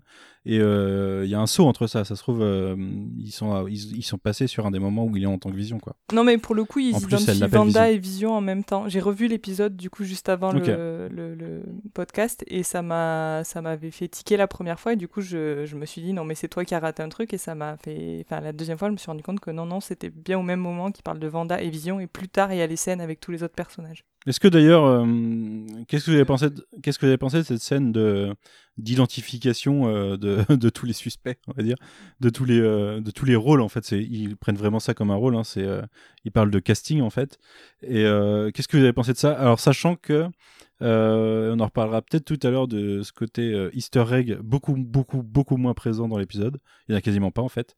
Les personnages n'ont pas ne correspondent pas à des gens qui seraient connus de l'univers Marvel. C'est juste des personnes lambda qui habitent dans une ville en fait. Ben, moi, pour le coup, c'est euh, c'est une scène que j'ai beaucoup aimée dans l'épisode et comme je disais, il n'y en a pas eu forcément beaucoup, mais celle-là, elle fonctionne bien parce que l'aspect méta de la chose, où du coup, euh, c'est Quentin qui l'évoquait en tout début de podcast, euh, euh, on se retrouve vraiment à, travers ces personnages, dans cette scène particulièrement, à, avoir un mur rempli de personnages, limite, ils tirent pas des ficelles, mais c'est un, peu l'idée, quoi, de recoller les morceaux et du coup, nous... en plus, en tant que téléspectateur, on va chercher qui sont les personnages qu'ils ont identifiés, lesquels sont absents. Donc, du coup, on se rend compte qu'on ne voit ni Dottie ni Donc, euh, ça nous amène, nous, à nous C'est poser ça le plus intéressant, ouais, en effet. Le fait que c'est les absents, c'est c'est le, le vide le plus intéressant. C'est qu'on a, on a bien la photo d'Agnès, mais il n'y a aucune identification et on voit même pas celle de Dottie. Et d'ailleurs, je me demandais, moi, si, euh, petite théorie perso, est-ce que Dottie serait pas justement la personne qui était sous protection de témoin Parce qu'on ferait un personnage particulier au sein de cette ville. Et ce que- ce qu'on ressentait un petit peu d'ailleurs dans l'épisode 2. Bah, moi, je rappellerais quand même que Dottie, elle a sa scène à elle dans l'épisode 3 de la coupure de courant, et que même euh, Agnès n'a pas... euh, Agatha, pardon. Agatha n'a pas euh, de, de scène... Non, Agnès. euh, Elle s'appelle Oui, toujours Agnès. Agnès. Oui, Agnès. Je confonds les deux, c'est affreux. Euh, ah, Comment s'appelle? Mais alors, je, sais, je suis perdue maintenant. Bref, Catherine Anne, son personnage, en fait, il a pas de scène euh, euh, hors de, de, de la sphère de, de Vision et Vanda. Et, euh, et Dottie est la seule dans l'épisode 3 à avoir eu cette fameuse scène lors de la coupure de courant avec son mari. Et euh, Mhm. moi, ça m'interroge de voir que c'est pour le moment le seul personnage qui a eu le droit à sa scène euh, indépendante, sachant que pour, euh, pour Monica et pour tous les autres voisins, ça restait dans le champ de vision euh, de Vanda et Vision. Tout à fait, ouais. Je crois que un des, un des seuls autres dialogues en fait qu'on qu'on a entre deux personnages sans que les personnages soient là, c'est quand Agnès croise le facteur justement et Vanda elle est pas loin parce qu'elle vient de partir, mais c'est le seul moment quasiment où ils sont pas à l'écran. Et d'ailleurs, pendant la scène là dont on parlait avec le, le tableau, euh, lorsque l'agent euh, James Wu euh, recolle un peu les, les membres Mhm. du casting, il y a quand même un petit Easter eggs sur le côté à gauche, c'est écrit Ouais, sur le tableau. Et ce tableau, je le trouve très intéressant justement parce que il, euh, il, il formule une question qui n'est pas euh, dite en fait explicitement dans l'épisode, mais qui est vue et euh, qui rejoint une interrogation qu'on a eue dans le premier podcast. Euh, C'était la forme de l'hexagone, enfin dans Mm. les deux premiers podcasts d'ailleurs. C'est la forme de l'hexagone qui est du coup la bulle de réalité est en forme d'hexagone. Et euh, c'est une des questions importantes dans les questions non répondues que Jimmy Woo a, sur- a sur son tableau. C'est euh, quelle est cette idée de- d'hexagone? Et pour moi, ça crie toujours AIM hein, à mes oreilles. Je sais pas ce que t'en penses, Arnaud. Ben, au final, c'était pareil, tu vois, c'était euh, trop de théories et trop de... euh, ouais, les abeilles, tu vois, peut-être que c'est... En fait, c'est peut-être juste... euh, c'est une coïncidence, tu vois, je suis même pas sûr que ça a été réfléchi dans la prod, puisqu'en vrai, c'est juste la forme du... du, cadre de, la ville, tu vois, et euh, bah, là, je, là, là, je le fais volontairement, je le pense pas forcément, mais euh, bah voilà, c'est juste que, que c'est la, la forme qui revient et on te l'explique, et, euh, et c'est pour ça que tu. En fait, on t'e- on t'explique a posteriori pourquoi tu l'avais déjà retrouvé auparavant. Bah, c'est juste parce qu'elle a délimité les contours de, de la ville. Alors peut-être que ça a une autre symbolique et qu'on le découvrira plus tard dans la série. En vrai, là, je fais de nouveau le, le, mec ultra terre à terre qui veut pas théorie crafter, quoi. Et, et je maintiens que c'est, c'est un, ce serait un choix arbitraire qui n'a pas forcément de signification. Après, en fait, que tu découvert que c'était juste le, le segment qui entourait la ville. Est-ce que tu, tu crois du coup que le- la forme hexagonale, euh, elle est voulue par Vanda ou euh, inconsciemment voulue par Vanda? Tu crois pas que en fait la bulle de réalité elle existe à cet endroit-là parce qu'il se passe quelque chose à cet endroit-là? Non. Je t'avoue que non, je, je vais être, je vais être très, très, très pas imaginatif, mais je vais le faire exprès hein, pour ce podcast. Je vais être vraiment le, le- le mec qui a pas d'imagination et, Je- qui a perdu tous que- ses rêves, tu vois. Mais euh, vraiment, ouais, je non, mais si, il y a peut-être quelqu'un qui a provoqué quelque chose et qui fait. C'est ce que je disais. Enfin, c'est pas ce que je disais, parce que je l'ai pas dit ici. Mais euh, en fait, la, seule incertitude que tu as maintenant, c'est de savoir si Vanda est responsable à 100% de ce qui est en train de se passer ou si effectivement il y a un troisième acteur, enfin un, autre player, tu vois, dans, le game et qui, a également sa, sa responsabilité. Et c'est là-dessus, en fait, qu'effectivement peut se jouer la responsabilité aussi de, euh, certaines symboliques. Bah, le tableau du casting répond en partie à cette question. Vu qu'il y, a des, euh, il y a des personnages qui n'ont pas d'infos, genre Agnès, bon. Il y a toujours un point d'interrogation sur ce ça personnage. Moi, je pense. euh, Alors, je sais pas si c'est si c'est vraiment ce que tu ressens, Arnaud, si c'est un jeu, comme tu le dis, euh, pour essayer de. Non, il joue le un- rôle du méchant, le, le rôle du méchant, oui. Non, mais euh, moi, je pense vraiment. En plus, euh, on a ça à l'épisode 4. euh, il donne clairement pas l'explication de la série entière à l'épisode 4 et il reste 5 épisodes derrière. Je pense toujours qu'on est dans une diversion du téléspectateur pour lui faire croire quelque chose alors qu'il y a autre chose derrière. Et justement, quand je parlais de euh, est-ce que cette bulle de réalité n'existe pas ici parce que il s'est passé quelque chose ici, on va reparler des radiations, mais il y a aussi une. En allant très loin dans l'épisode, il y a une réplique tout simplement de euh, Vision qui dit on pourrait partir et Vanda qui dit non, c'est ici notre maison. J'ai vraiment le sentiment que euh, ce qui se passe, ça peut pour l'instant se passer qu'ici, quoi. Et il y a aussi un truc, euh, c'est que la, la, la forme en question, ça peut être aussi la forme de, de, ces, de, ces, de ces formes qu'ont les sorcières quand elles veulent faire euh, des sorts ou euh, des Les incantations. pentagones C'est qu'elles tracent des sortes de pentagones ou d'hexagones au sol pour invoquer Mhm. des forces. Et euh, bah encore une fois, c'est Comedy des Comics qui en parlait sur euh, Twitter, mais en fait, je trouve que ce serait hyper pertinent, vu qu'on est dans les sorcières depuis 4 épisodes de manière plus ou moins subtile. euh, ce serait que en fait c'est juste la, la- la manifestation d'un- d'un d'un sort euh, qui, qui doit partir de telle distance à telle distance et relier des points quoi. Ouais, c'est cool. C'est Ouais. intéressant ça. Ouais, c'est int- c'est intéressant. Et moi, je me demandais d'ailleurs, euh, l'hexagone, euh, ça rappelle le mot hex euh, pour, le, pour un sort en anglais. Donc, euh, je, moi, je- je- j'extrapolais en me disant qu'il y avait peut-être un, sens comme ça. Mais j'ai aussi euh, toujours cette, ce petit sentiment AIM dans le fond de ma gorge. du coup, dont le, un des logos, c'est l'hexagone, tout simplement. Et, et est-ce que l'AIM n'a pas fait des expériences qui ont, qui ont manipulé les fameuses radiations dont il parle et qui, qui ferait que ça crée une, une, une ouverture à cet endroit-là, une, une sorte d'ouverture sur des possibilités, euh, euh, bah, des, des possibilités de manipulation de la réalité, quoi. Après, Après- l'un n'empêche pas l'autre. hein. L'un n'empêche pas l'autre totalement, ouais. Et c'est sûr que le, le, le côté sorcière de la chose est très, est Bah très ouais. appuyé dans la Au série. contraire, visuellement, c'est vrai que ce serait une pure idée euh, si c'était le cas. Est-ce que c'est la forme des hexagones C'est la forme que dessine euh, Wanda avec ses mains et ses doigts quand elle lance ses sorts ou pas? Si, apparemment, ça y ressemble beaucoup euh, à ce qu'on voit à la fin, justement. Donc, c'est pour ça aussi que Hmm. c'est une piste intéressante. Mais ça, mais ça reste quand même dans ce cas, tu vois que juste effectivement la symbolique de- du, du sort parce que c'est une sorcière et euh, après extrapoler plus loin, euh, je, ouais, je sais pas.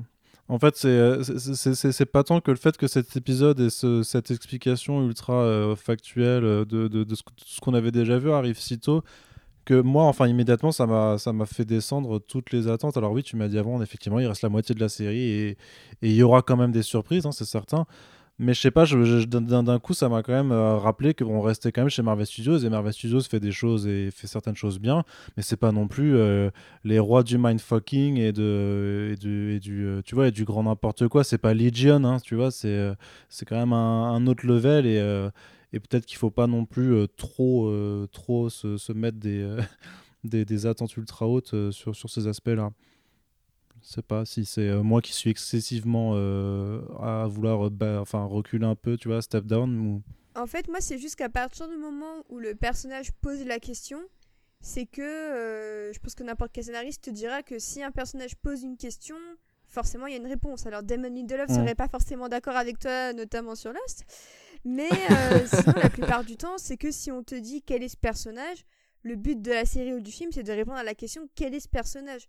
Donc l'occurrence, si euh, s'ils disent euh, qu'est-ce que c'est que cette forme, c'est que euh, on veut attirer l'attention du spectateur sur cette forme. Donc c'est que le but ensuite, c'est que l'attente soit résolue, que peut-être que certains l'ont déjà résolue sans sans s'en rendre compte.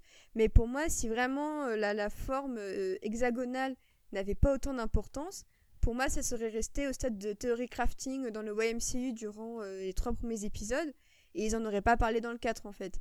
Donc, je Mm. peux comprendre Bah, qu'on se dise, oui, effectivement, il y a, peut-être un peu trop de theory crafting. Le souci, c'est que à partir du moment où un personnage, l'un des protagonistes de ton histoire, te pose une question, euh, le rôle du scénariste, en fait, c'est de créer la question et de créer euh, la réponse. Donc, je pense que s'il y a vraiment, euh, comme tu le penses, qu'il n'y a aucun sens au final, là, je trouve qu'effectivement, ça aurait été joué avec les attentes des spectateurs et que ça aurait pas été hyper malin, quoi. Et en même temps, ça peut être ultra méta, puisque ça a déjà été dit euh, plus tôt dans le podcast, de dire que, euh, en fait, euh, cette représentation du SWORD qui regarde la série, c'est exactement une mise en abîme des spectateurs de la série qui sont sur Disney Plus chaque semaine et qui théorie Ah, et du coup, qui vont se poser les mêmes questions que les questions que qu'on se posait là, après avoir vu les deux premiers épisodes. Et en soi, c'est peut-être du coup une diversion, justement, de se fixer sur ce symbole pour euh, pas qu'on s'attache à autre chose, mais dans ce cas, ce serait donner raison à Manu, et ça, je ne peux vraiment pas le faire. Mais- ceux qui veux Mais dire que ça me donne raison même si j'ai tort. ceux C'est qui ça. seraient totalement une manœuvre de magicien, c'est-à-dire faire diversion pour un truc. Moi, pour le coup, je suis assez d'accord avec ça. C'est que l'une des, des. En fait, je trouve qu'il y a trop d'indices qui pointent vers l'IM pour que ce soit pas volontaire, en fait. Donc, ça veut pas forcément dire qu'on verra l'IM dans la série, pour moi, mais ça veut dire que eux savent que nous, en tant que spectateurs, on peut voir l'IM, en fait. Donc, je pense vraiment qu'il y a un jeu du chat et de la souris où, euh, où à la fin, il y aura peut-être des déçus parce que c'est un jeu qui peut en énerver certains, on l'a vu sur Lost mais où en tout cas il y a cette volonté de perdre un peu le, téléspectateur et de, et de jouer avec lui quoi. Donc, euh, donc je pense pas que ce soit laissé au hasard et pour le coup que ce soit euh, un hexagone parce qu'on avait envie de faire un hexagone. Je pense qu'il y a une raison de la part des scénaristes et est-ce qu'il y aura une raison si importante que ça dans la série Je ne sais pas, mais en tout cas eux quand ils parlent d'un hexagone, ils, eux ils savent pourquoi ils l'ont mis. Oui, tout à fait, ouais. Je vais rebondir, Arnaud, sur euh, ton ressenti parce que euh, c'est marrant, toi, en gros, tu trouves que cet épisode est décevant parce qu'il ramène à quelque chose euh, que tu n'avais pas envie de voir maintenant ou peut-être même pas envie de voir. J'ai vu beaucoup de réactions de gens qui étaient déçus par les trois premiers épisodes euh, dire Ah, ça y est, ça démarre enfin, tu vois, avec cet épisode. Il y a vraiment cette, euh, dualité dans les spectateurs de, la série et du MCU euh, qui, se base sur ce qu'ils attendent en fait. Ouais, mais après, de dire que j'attendais, euh, c'est peut-être un grand mot parce que je voulais me laisser porter. Enfin, je te, l'avais dit, le- l'esprit sitcom. Je je- sais pas, en fait, le, truc, c'est que ça te ramène en fait dans une logique narrative qui, qui est, si tu veux, qui perd de l'originalité par rapport à ce que tu avais. Et, euh, et alors, personnellement, ouais, c'était un peu pour moi une force quand même de, de- du trio de départ de Vendavision, c'était de proposer quand même un modèle qui est un petit peu. euh, euh, avec toutes les pincettes, dire inédit, euh, en tout cas par rapport à ce que le MCU a, proposé pour le moment. Et, euh, et je sais pas, c'est peut-être un peu se griller, se griller euh, trop, trop, vite sur, sur l'aspect parce qu'on se doutait déjà, enfin, je veux en, écoutant tes podcasts, euh, tout le monde a bien compris que, que c'était une réalité parallèle, qu'ils étaient que le sort d'observer, tu vois, et, euh, même sur les deux premiers épisodes, en fait, c'était déjà assez, assez vite grillé. Donc. J'imagine. Ouais, mais après, est-ce que c'est. En fait, ça fait chier parce que ça fait vraiment effectivement ce point de vue du mec qui est pas content parce qu'il a pas eu ce qu'on ce qu'on lui donnait alors que je déteste ce genre d'attitude en général. Donc, euh, mais euh, je sais pas, je, je, je, je, pense que, euh, que Marvel Studios pouvait continuer à, à, à se jouer des spectateurs comme ça sans forcément tout de suite leur mettre la parole du regardez, il y a des gens qui sont comme vous qui regardent et qui se posent des questions. Et, euh, et franchement, en vrai, ça, ça- donc du coup, ce sera pas le cas, mais. Euh, je sais pas, tu dis pas qu'à un moment que euh, faire vraiment 8 épisodes avec euh, une décennie à chaque fois et puis sur le 9 on te révèle- on t'explique vraiment tout ce qui s'est passé, c'est aussi un, un- un truc qui fonctionne, tu vois. Et Ouais, qu'on ouais. te met vraiment une énorme Ouais. décharge sur la fin que tu vraiment tu pètes un câble et tout et, euh, et de ouf alors que là tu as déjà quand même la moitié euh, enfin une partie du, du, du climax qui, euh, qui qui retombe quoi parce que maintenant on essaie surtout de savoir bon bah c'est qui le méchant vraiment tu vois est-ce que c'est Vanda ou est-ce qu'il y a, un- il y a un- vraiment est-ce que c'est vraiment Vanda qui pète un câble? Est-ce qu'il y a un, un autre qui, qui, qui la manipule? Alors que si tu restes dans cette atmosphère de télévision avec franchement c'est c'est con tu vois mais euh, le truc des- du rembobinage des coupures euh, des coupures des enfin les tu sais les, les, les, les cuts que tu que tu perçois vraiment et tu dis merde euh, on essaie justement de, de nous cacher quelque chose ça fonctionnait en fait. Je trouve qu'en termes de modèle de narratif c'était hyper efficace et, et bah, peut-être que ça reviendra après. On, verra bien comment euh, parce qu'il y a une vidéo de teaser qui, qui, qui a été publiée ensuite et qui, qui montre grosso modo que Vision aussi se pose des questions sur, euh, sur sa propre existence et sur, euh, sur sa propre réalité. Et peut-être qu'on verra Vanda qui, euh, bah, qui va un peu le- essayer de le mindfucker euh, et, de, et qui va se rendre compte que, je sais pas, il vient de dire quelque chose, puis paf, en fait, euh, il se retrouve 5 minutes en arrière et, il le capte. Donc à voir s'ils vont un peu rejouer sur ces effets de style. Mais euh, ouais, c'était, je trouve que c'était un petit peu dommage de s'en séparer euh, aussi vite. Bah, je trouve que hum, y a une nuance en fait dans cet épisode. Et pour moi, c'est un, c'est ce qui rend pas totalement inutile le fait de découvrir le point de vue de l'autre côté de cette réalité. Euh, sur les fameuses coupes que tu dis, les coupes ou les rembobinages, euh, les agents du SWORD voient pas exactement ce qu'on a vu nous. C'est-à-dire que nous, on les a vus, les trucs qui, sont, qui ont été ramenés en arrière, et eux, ils ont juste le résultat final, euh, la version cutée, quoi. Et du coup, ça. Et d'ailleurs, Darcy se pose la question. Ça, ça suggère de comment ça se fait. Enfin, qu'est- qu'est-ce qui fait qu'on n'a pas tout? Et que euh, d'un seul coup, il y a des sauts de cette réalité. Ils ont moins d'indices en fait que nous, ce qu'on a en, en tant que téléspectateurs. Et pour moi, le fait qu'ils aient moins d'indices, bah, c'est une, c'est un indice de plus en fait sur le fait qu'il y a quelque chose d'autre derrière tout ça. Et d'ailleurs, Darcy parle de censure. Ouais, tout moment. à fait, ouais.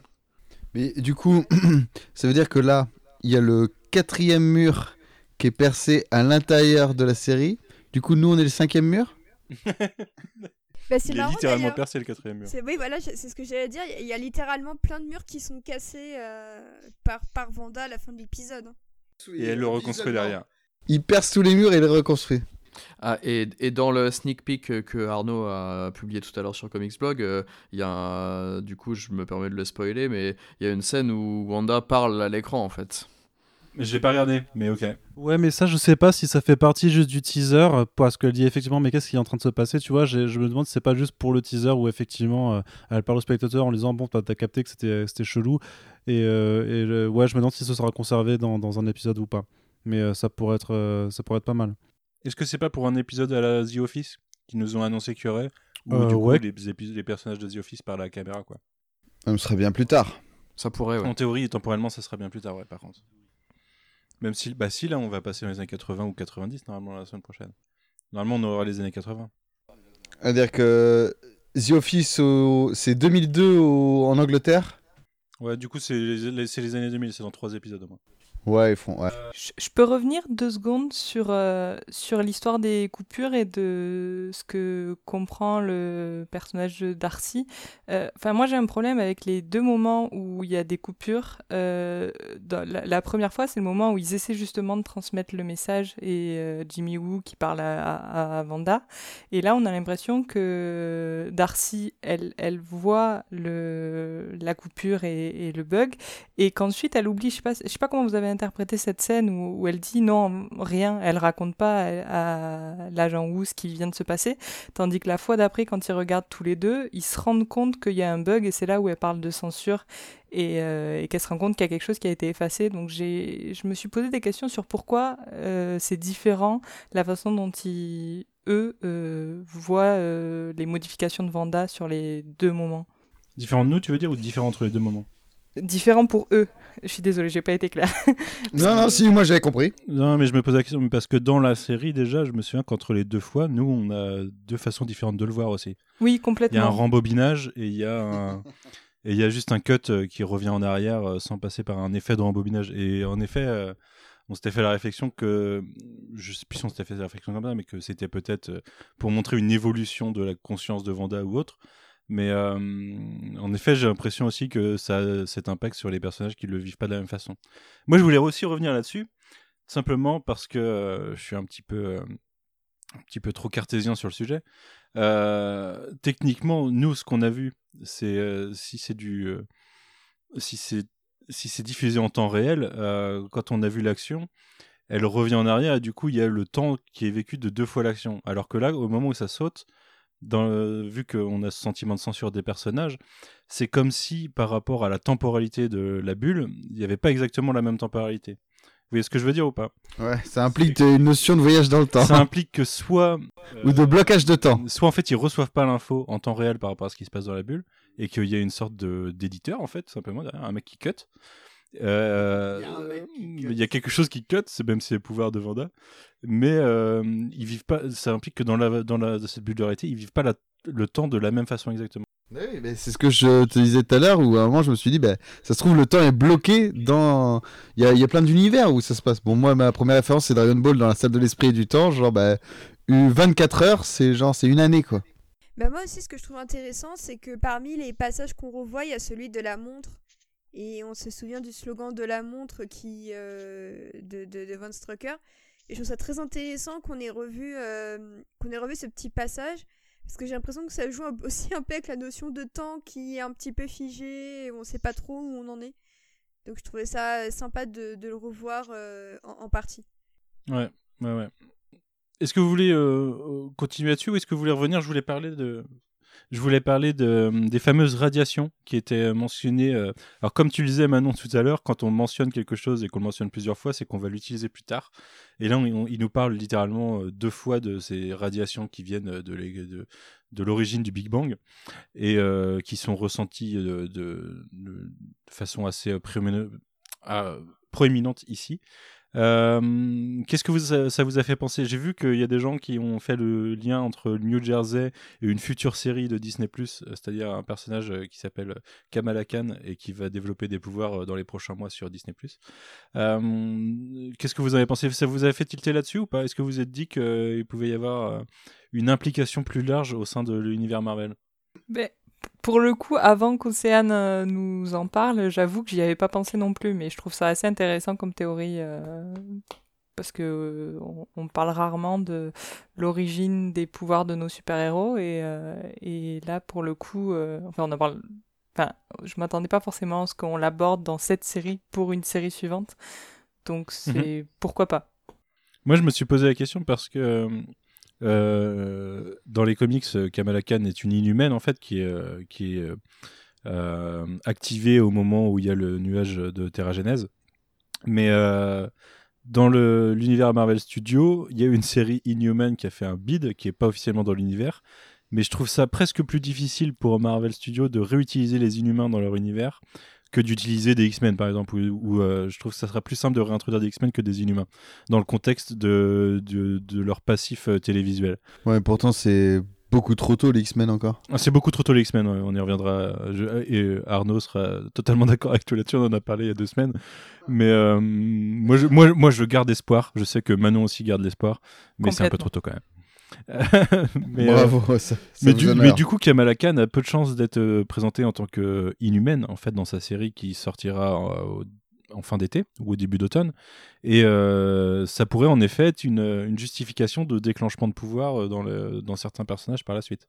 Et je repensais à quelque chose. Comment elle obtient déjà ses pouvoirs euh, chez Hulk? Chez Hulk, elle est transfusion de sang par euh, son cousin euh, Bruce. Voilà. C'est une transfusion de sang de Bruce Banner qui l'a transformé. Ça dépend dans quel univers. Dans Ultimate, euh, dans Ultimate X-Men, c'est un, c'est euh, une scientifique qui est censée euh, trouver un sérum anti-Hulk. Et en fait, elle- par, euh, par dessous la chemise, je sais pas comment ça se dit, par dessous la manche, je ne connais pas l'expression exacte. Elle fait un sérum Hulk, en gros. Et en fait, ben, comment elle s'appelle C'est Betty? Betty Ross. voilà, qui euh, la Ultimate Betty, mais elle, elle va sans parler de ce sérum devenir euh, She-Hulk. Ah, c'est Betty euh, qui est. euh, She-Hulk, Ouais, euh, c'est dans- euh, c'est dans Ultimate euh, Wolverine versus Hulk. Ouais, mais là, ça sera sa cousine, donc euh, ils peuvent mélanger les deux origines. Après, c'est pas, c'est pas impossible. Mais euh, j'aurais tendance à penser que dans l'univers Marvel Studios, ce serait totalement débile de la, part- de Bruce Banner de transmettre son sang à quelqu'un pour le sauver. Euh, bon, c'est quelqu'un de sa famille et peut-être qu'il il accepte le risque.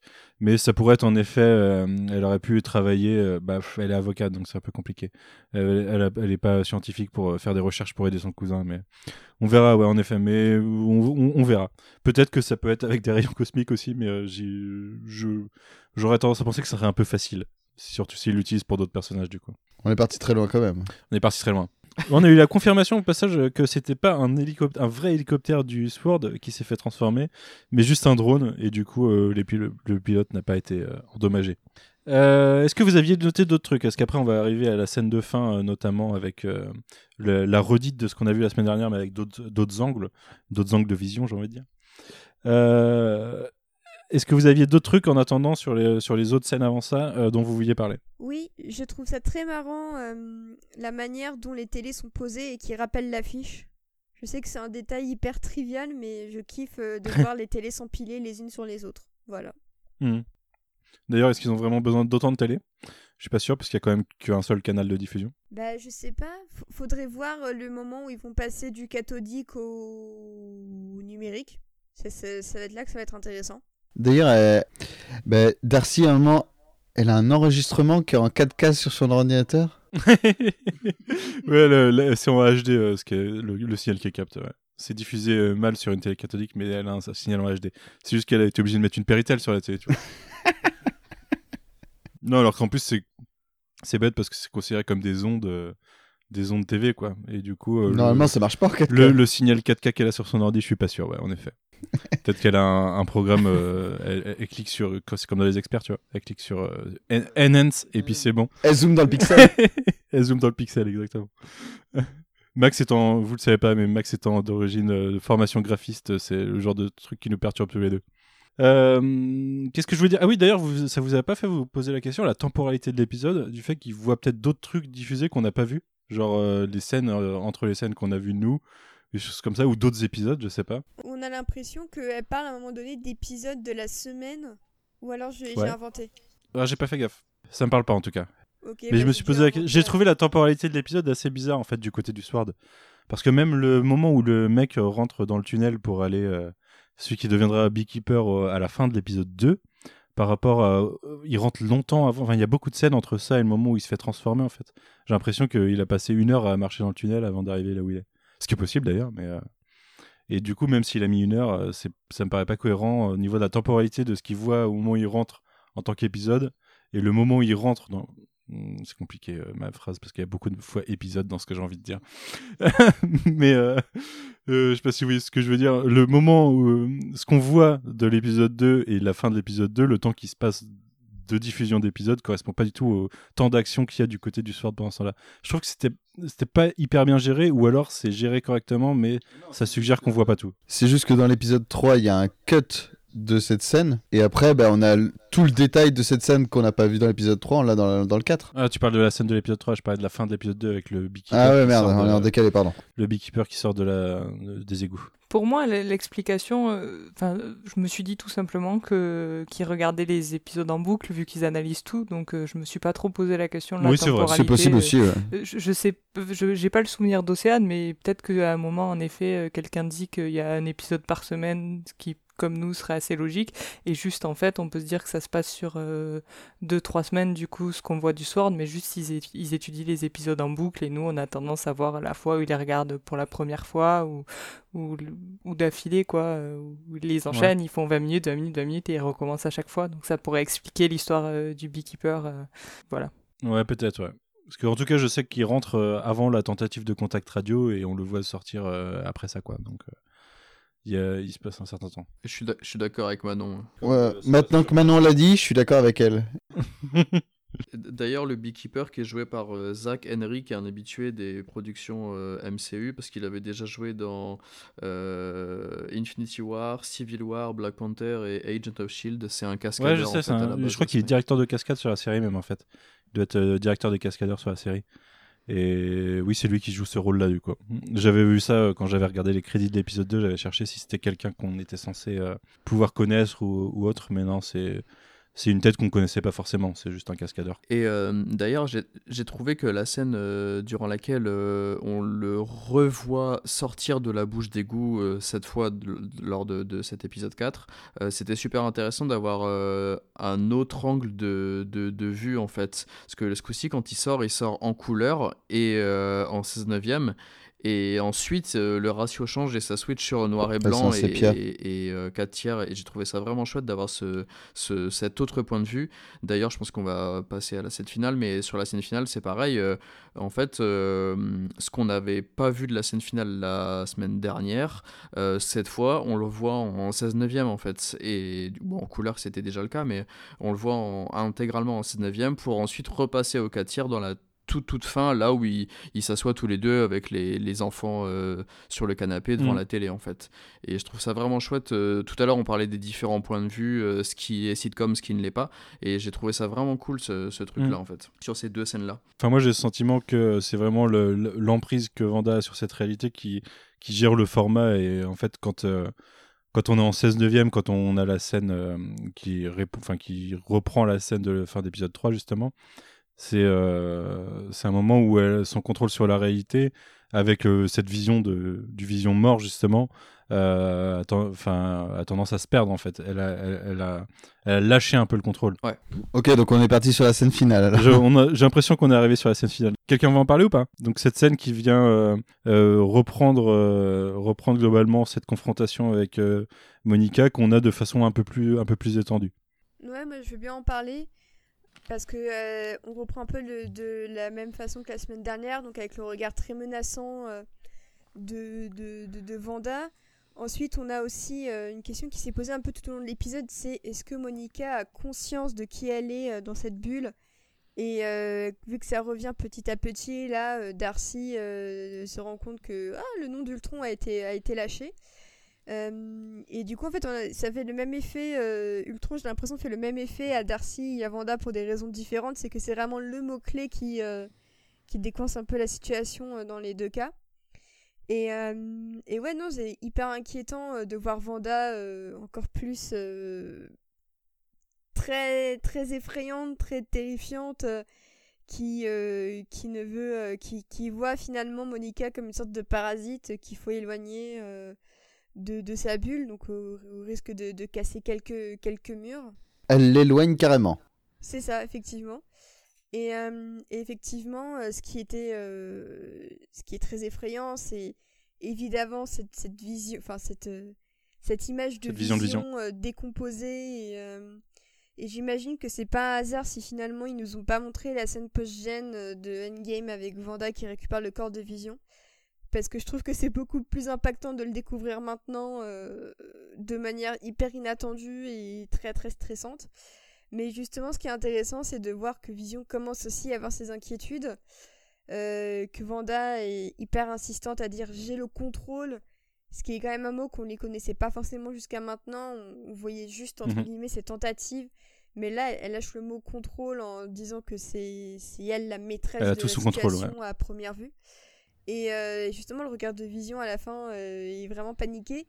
Et est-ce que finalement Vision va pas tenter de se retourner en Loki contre Vanda pour euh, l'aider à, à, à- à rétablir la réalité? Je me pose de plus en plus la question. Mais euh, du coup, pour toi, ça veut dire que tu dis, ouais, on l'a pas vu dans Endgame récupérer le corps de Vision. Donc là, tu sous-entends qu'elle l'a récupéré le corps de Vision? Le vrai corps, en fait, physique? Oui, Moi, je pense, ouais. Bah, c'est ce qu'on disait avec Manu, c'est en mode, bah, est-ce que c'est justement, comme il disait tout à l'heure, elle perd le contrôle, et en fait, bah, le corps qu'elle utilise, c'est le vrai corps mort de...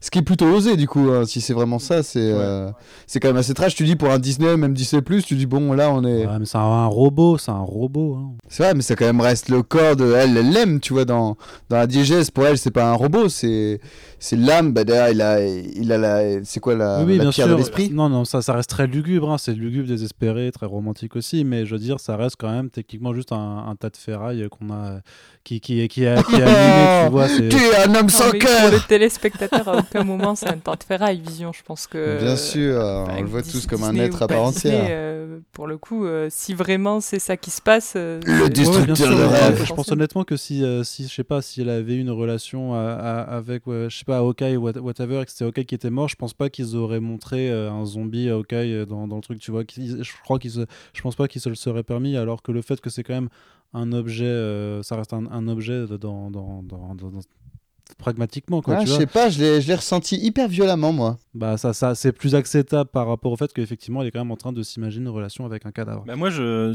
au, au contraire, je pense, enfin, je trouve aussi ça très perturbant, et ça m'a, ça m'a remis l'idée que ce serait pas impossible qu'on voit une sorte de, enfin, qu'on voit Aaron Taylor Johnson revenir en mode euh, cadavre réanimé ou un truc comme ça, hyper dark. euh. Ah ouais, du coup, avec un humain, quoi. Enfin, avec un humanoïde. Et là, ce qui serait un, ce qui, oui, ce qui serait un, hu- un humain, oui, ou un mutant, mais euh, le mot, le mot n'étant toujours pas lâché, euh, on restera sur un humain mo- modifié. Mais moi, je, enfin, je sais pas ce que vous en pensez. Moi, je, je serais pas étonné en tout cas qu'on le voit plus tard. Euh, Pour le coup, je les vois pas aller jusque-là parce qu'on l'avait déjà évoqué. euh, la question du cadavre de Pietro, c'est quand même plus compliqué que celui de Vision pour le coup parce que même si celui de Vision a été transformé, il a, il a gardé sa forme à part la pierre de l'esprit qui a disparu et la couleur qui a changé. Mais le corps de Pietro euh, des années plus tard, ça devient vraiment, vraiment, vraiment glauque. Et pas seulement parce que c'est un humain, quoi. Ou alors en l'état, tu, tu dis ça peut être fin, genre Vision, lui, il a eu le, il a vraiment eu le crâne perforé, donc bah, ça c'est impactant.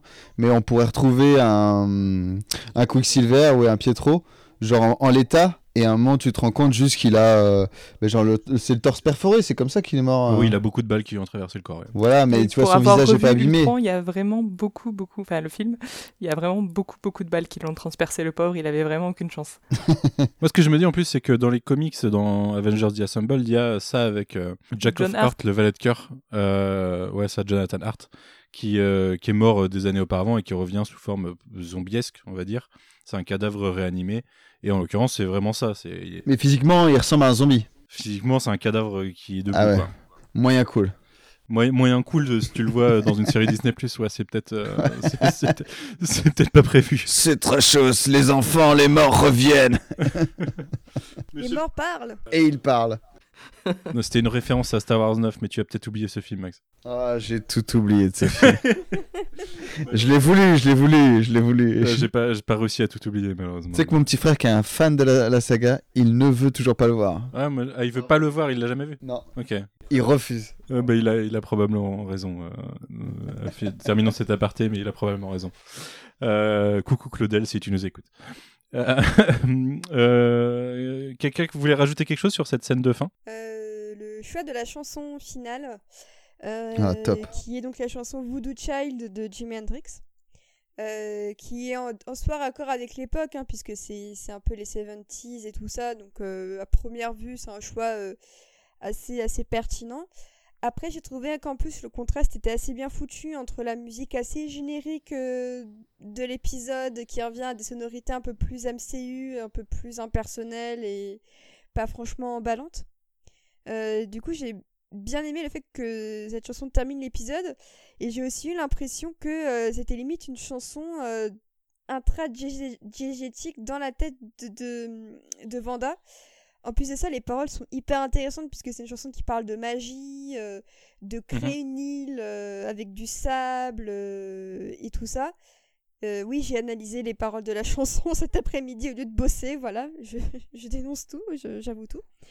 Mais j'ai- trouvé du coup que la- le choix de cette chanson était hyper intéressant parce qu'en plus ça se prolonge sur le fameux générique où jusqu'à présent on avait la- le thème de Christophe Beck. Du coup, Ouais. du coup vraiment, je, je pense que le- déjà le titre de la chanson c'est Voodoo Child, donc je trouve que ça en dit quand même assez. euh, assez Même dans les paroles, il y, a des- y, a des- il y a des petits trucs euh, qui rappellent un petit peu euh, Ouais, ce c'est qu'on est en train de vivre. Sur le temps aussi, hein, il parle, enfin, à un moment, à un moment donné, Jimi Hendrix parle du temps en disant je vais te prendre un peu de temps. euh, et à un moment donné, il dit aussi je ne vais pas prendre non pour une réponse. Enfin, Oui, a oui, oui.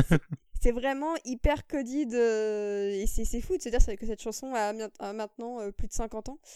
Mais euh, en tout cas, très bon choix. Et effectivement, je trouve que cette chanson est vraiment un état d'esprit assez emblématique de Vanda.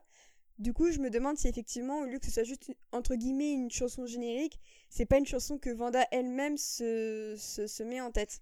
Est-ce que je trouverais ça d'autant plus intéressant? Pour moi, c'est clair que c'est elle qui le passe, quoi. Oui, et dans Ouais. le, le- du point de vue du Sword à ce moment-là, c'est ce qu'ils voient, ce qu'ils voient à l'écran, je pense aussi. hein. Ils, ont la, ils ont la même chanson. hein. Bah non, parce Enfin, que moi, la je- première je- fois... Non, bah non, je crois pas, parce que la première fois, tu vois le générique de fin et tout ça, et c'est une, une, une chanson des 70s. Ah, Là, Ah, mais fois, oui, mais parce chanson, que, hum, oui, parce que on, là, on parlait du générique, euh, du vrai générique de la série. Mais en effet, il y Ah. a le générique qui est euh, fin d'épisode. Mais la chanson, comme tu le disais, commence avant le générique de, avant le générique de fin de série. Et du coup, euh, du coup, euh, ouais, est-ce que c'est sur le générique de fin de l'épisode au sein de, euh, au sein de l'univers? Ouais. Il va falloir trouver des, un mot de code pour euh, traduire quand on parle de la série dans la série ou la série qu'on regarde nous. Ouais, ouais, ouais. Je sais pas si les gens vont réussir à nous comprendre dans cet épisode parce que J'espère que c'est. trop de...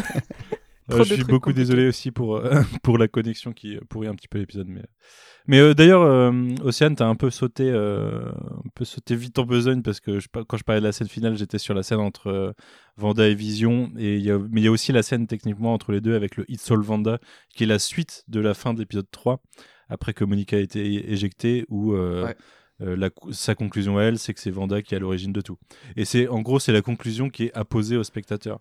Donc j'ai l'impression que toi, Arnaud, tu l'as pris comme ça, quoi. C'est euh, c'est Vanda qui est à l'origine de tout ça. Bah oui et non, parce que comme je l'ai dit avant, il y a un teaser qui a été euh, dévoilé ensuite et qui euh, laisse planer le doute avec une certaine forme qui, avance un moment. Donc non, justement, le doute, le, doute reste permis sur le fait que ouais, t'as quand même une partie de l'intrigue est, on est, on est d'accord.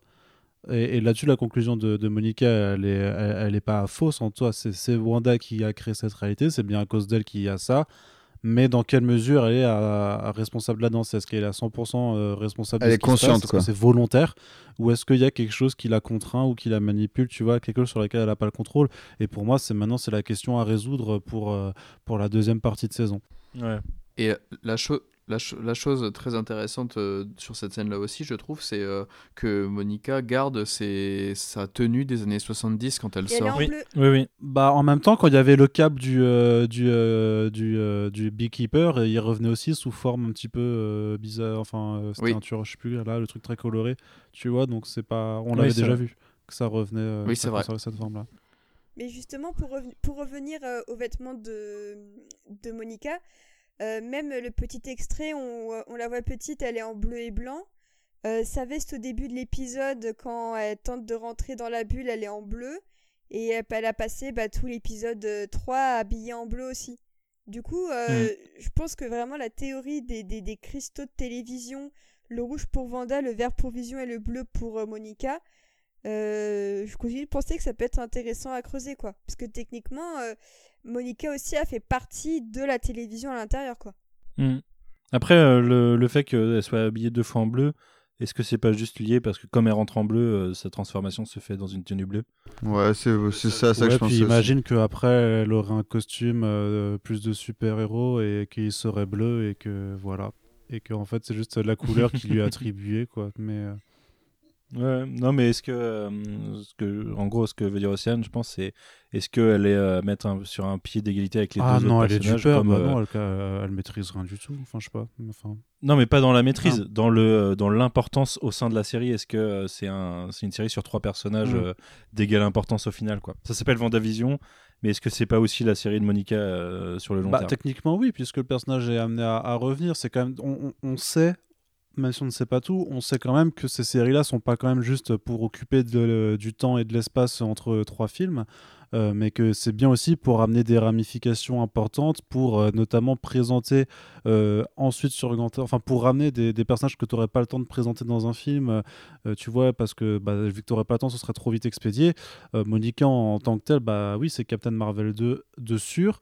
Euh, je sais, je sais plus s'ils l'ont déjà mis pour peut-être Miss Marvel ou je sais pas, j'ai, j'ai, je me rappelle plus euh, ce qu'ils l'ont prévu, mais euh, oui, elle est amenée à, revenir. Je veux dire, je pense bien aussi que ces gens-là qui signent pour apparaître, pour faire leur début dans, un produit Marvel, enfin du MCU, ne sont pas destinés à, à n'être là qu'une seule fois, sauf s'ils jouent des méchants peut-être, parce que ceux-là, on, parfois on les fait mourir au bout d'un, d'un truc, mais, mais si c'est des, des, gentils, euh, euh, oui, leur importance euh, est, bah, enfin ils sont importants.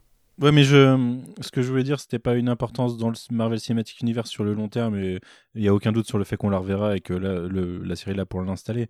Mais je voulais dire une importance dans l'intrigue, en fait. Est-ce qu'elle a une importance dans l'intrigue capitale par rapport à la série, dans le sens où elle est liée à quelque chose, quoi. Mais moi, je, je pense pas. Hein. Euh, je pense pas qu'elle soit liée à quelque Bah, c'est chose. quand même l'élément extérieur qui va essayer de résoudre le problème, vu que elle- c'est elle qui a résolu, on va dire, le, le, le pourquoi du comment, non?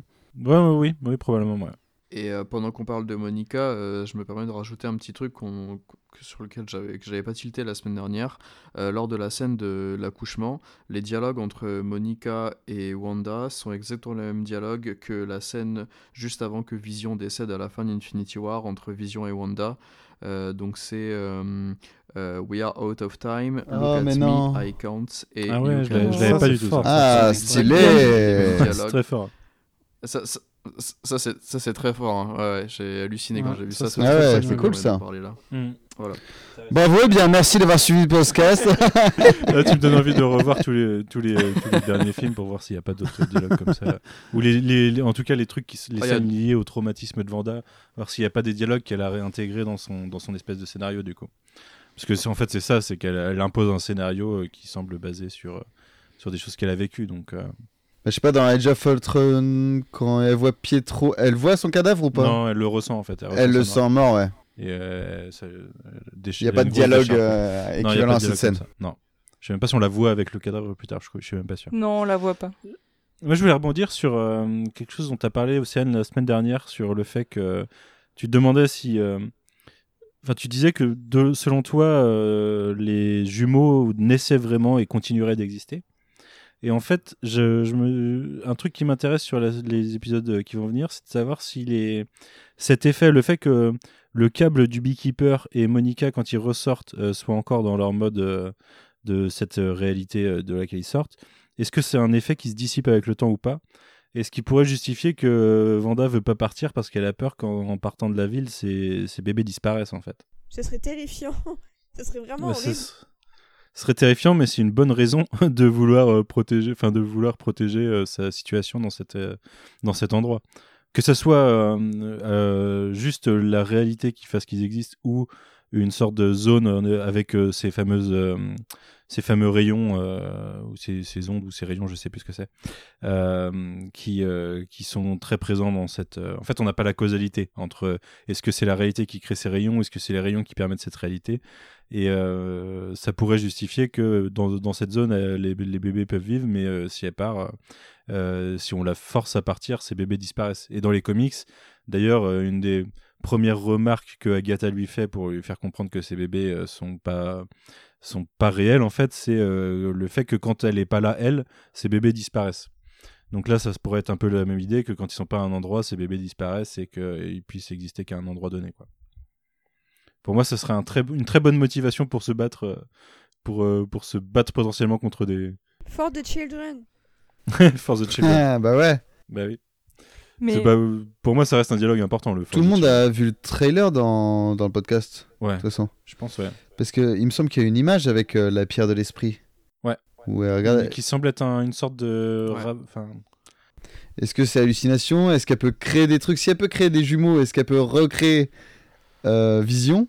Mais en fait, sa, sa tenue dans, le, dans, ce, dans cette scène du trailer euh, semble montrer soit un, un flashback de sa période euh, au sein de l'Hydra, Ah ouais. Euh, au moment où justement ils ont été exposés à la pierre et que ça, les a, ça, ça a déclenché leur pouvoir.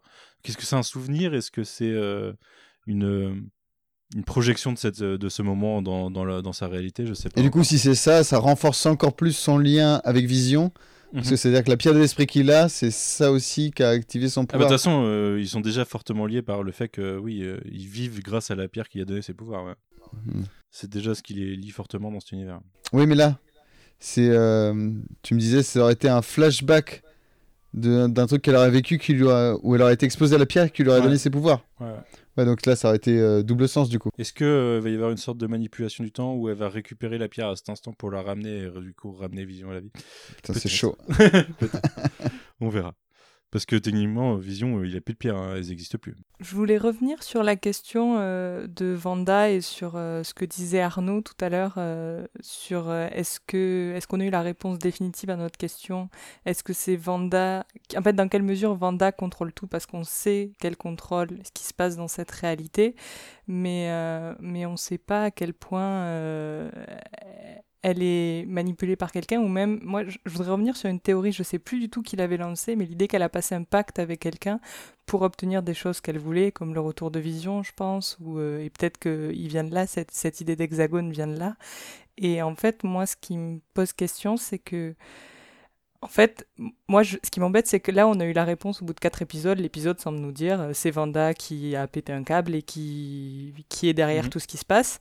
Donc, vu que cette réponse-là est donnée au quatrième épisode, j'imagine que c'est pas la bonne réponse. Et en fait, à titre personnel, ça m'embête un peu parce que j'aurais bien aimé qu'on aille au bout d'une euh, Vanda qui aurait, euh, qui aurait perdu le sens du bien et du mal d'une certaine façon parce qu'elle a subi tant de traumatismes qu'au bout d'un moment, elle a besoin de se créer sa propre réalité et d'échapper à, à tout Mhm. le reste et, et arrête de se poser les questions de bien ou de mal, etc. Ça m'embêterait honnêtement que justement elle soit manipulée par quelqu'un et Mhm. qu'à la fin on la dédouane de tout ce qui s'est passé parce que c'est quelque chose qu'on a pas mal vu dans les comics finalement et je trouve ça plus Mhm. intéressant quand elle est plus euh, proactive en fait dans l'histoire. Du coup, je trouve que le compromis de elle a passé un pacte qui en fait euh, dépasse les limites de ce qu'elle aurait accepté est quand même plus intéressant et nous laisse justement sur cette ambiguïté du personnage. Donc euh, pour la suite en tout cas, c'est ce qui c'est ce que j'espère voir et non pas voir une Vanda qui va euh, regretter tout ce qui s'est passé. Mon Dieu, quelle horreur, qu'est-ce que j'ai fait J'ai pas envie de voir ça en tout cas parce que moi j'aime et j'aime la façon dont Elisabeth Olsen le joue. Tu veux qu'il y ait des conséquences, Euh, quoi. Quand, quand, ouais, ok, ouais. Et il y en a pas souvent dans le MCU, donc vraiment, pour un coup, si on pouvait avoir des conséquences, ce serait bien. Bah là, tristement, euh, tristement, ça me Carrément, rappelle euh, la remarque du début sur le fait que dans Far From Home, on a zéro, euh, zéro référence à ça. Mais euh, enfin, peut-être que c'est quelque chose dont le public est juste pas au courant. Mais, euh, mais Peter Parker, c'est quand même un Avengers. Euh, Oui, je sais plus ce que je voulais dire. J'avais, je, je me souviens que je voulais rebondir sur ce que tu avais dit, mais j'ai plus ce que j'avais en tête. J'en profite pour placer euh, petite rêve que je m'étais noté, c'est que hum, je l'ai pas dit tout à l'heure, le Vision en mode cadavre blanc, ça m'a rappelé la- une couverture de euh, Vision Quest, je crois. C'est peut-être dans Avengers West Coast que c'est euh, Vision Quest, Ouais. qui est un Vision en blanc comme ça au moment où Vision a été mort et, euh, et euh, on essayait de le, de le ramener du coup. Et je pense que c'est une référence directe à ça, mais ça m'a pas mal rappelé Ouais, ouais. ça, c'était cool. Euh, est-ce que quelqu'un avait quelque chose à rajouter sur cet épisode ou est-ce qu'on conclut? Euh, juste deux petits easter eggs quand même. Euh, au, au tout début, lorsque Monica rentre dans le, le, le Sword, euh, on voit des, des chaînes d'infos qui défilent sur des écrans. Et hum, il y a une chaîne d'infos qui est le WHIH, qu'on avait déjà vu dans The Incredible Hulk de 2008. Putain, la vache. Et hum, en fait, le plan aérien de- du Sword, qui est assez classe là, avec le avec l'eau comme ça et tout, en fait, c'est un vrai centre Ah ouais de la NASA, euh, de SpaceX. Ouais, Je pourrais t'envoyer la photo, j'ai vérifié tout à l'heure. euh, c'est en fait c'est SpaceX qu'ils ont repris et ils ont juste modifié les bâtiments avec des effets spéciaux, mais sinon euh, l'endroit c'est D'ailleurs, j'ai pas repassé, mais euh, Voilà. au moment où ça passe au-dessus, j'avais l'impression que c'était un hexagone. et du coup, je me suis dit, merde. Ah, hexagone Ah non non non, on dirait mais non. Mais euh, il y a peut-être plus de côtés que ça, mais j'avais l'impression que ça avait une forme euh, de, enfin de, de ce type-là en tout cas. On voit des hexagones hexagone. partout maintenant. Et ouais, il y a peut-être un message.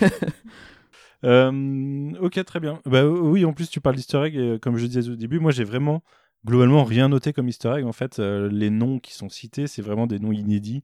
Euh, c'est vraiment là pour nous montrer que dans la réalité de Vanda, elle place des références à beaucoup de choses qu'on connaît de l'univers sorcier en fait de, de Marvel, mais euh, qu'une fois qu'on est dans cette surcouche de réalité, la, ré- la vraie réalité, ou, pas, mais j'espère que si quand même, sinon ça devient compliqué. Euh, Ça ferait un sixième mur. ça fera un sixième mur à péter, ouais. Mais euh, quand on est dans la- le, le vrai monde, au final, bah, c'est juste des gens lambda qui, qui se font un briquet. Qui n'ont pas de référence à l'univers. Non, non, peut-être qu'il y aura Kamala Khan qui habite pas loin, je sais pas, mais en tout cas, euh, ici, non. euh, ce sont juste des gens lambda d'une d'une pauvre ville du Jersey, quoi. Euh, bah, sur ce, euh, écoutez, je vous remercie beaucoup. Euh, on se retrouve la semaine prochaine en voyant si euh, on a évolué, enfin si on est revenu au format sitcom ou si on a un format alterné, comme le suggérait Manon, avec du Sword d'un côté et du sitcom de l'autre sur les épisodes à venir. On devrait avoir, à partir de maintenant, d'après ce que Kevin Feige avait dit, des, des temps plus, plus variables de, enfin des durées plus variables d'épisodes. On avait du 20 minutes sur les trois premiers, là c'était un poil plus long et ça, ça risque d'un peu plus varié comme le Mandalorien euh, de son côté euh, qui qui a pas un format euh, spécifique euh, à la semaine. Et voilà, on en reparle la semaine prochaine. En attendant, je vous remercie beaucoup. Euh, je vous souhaite un bon week-end et euh, à bientôt. Salut. Ciao Salut Salut tout le monde Salut. Salut, salut Bye.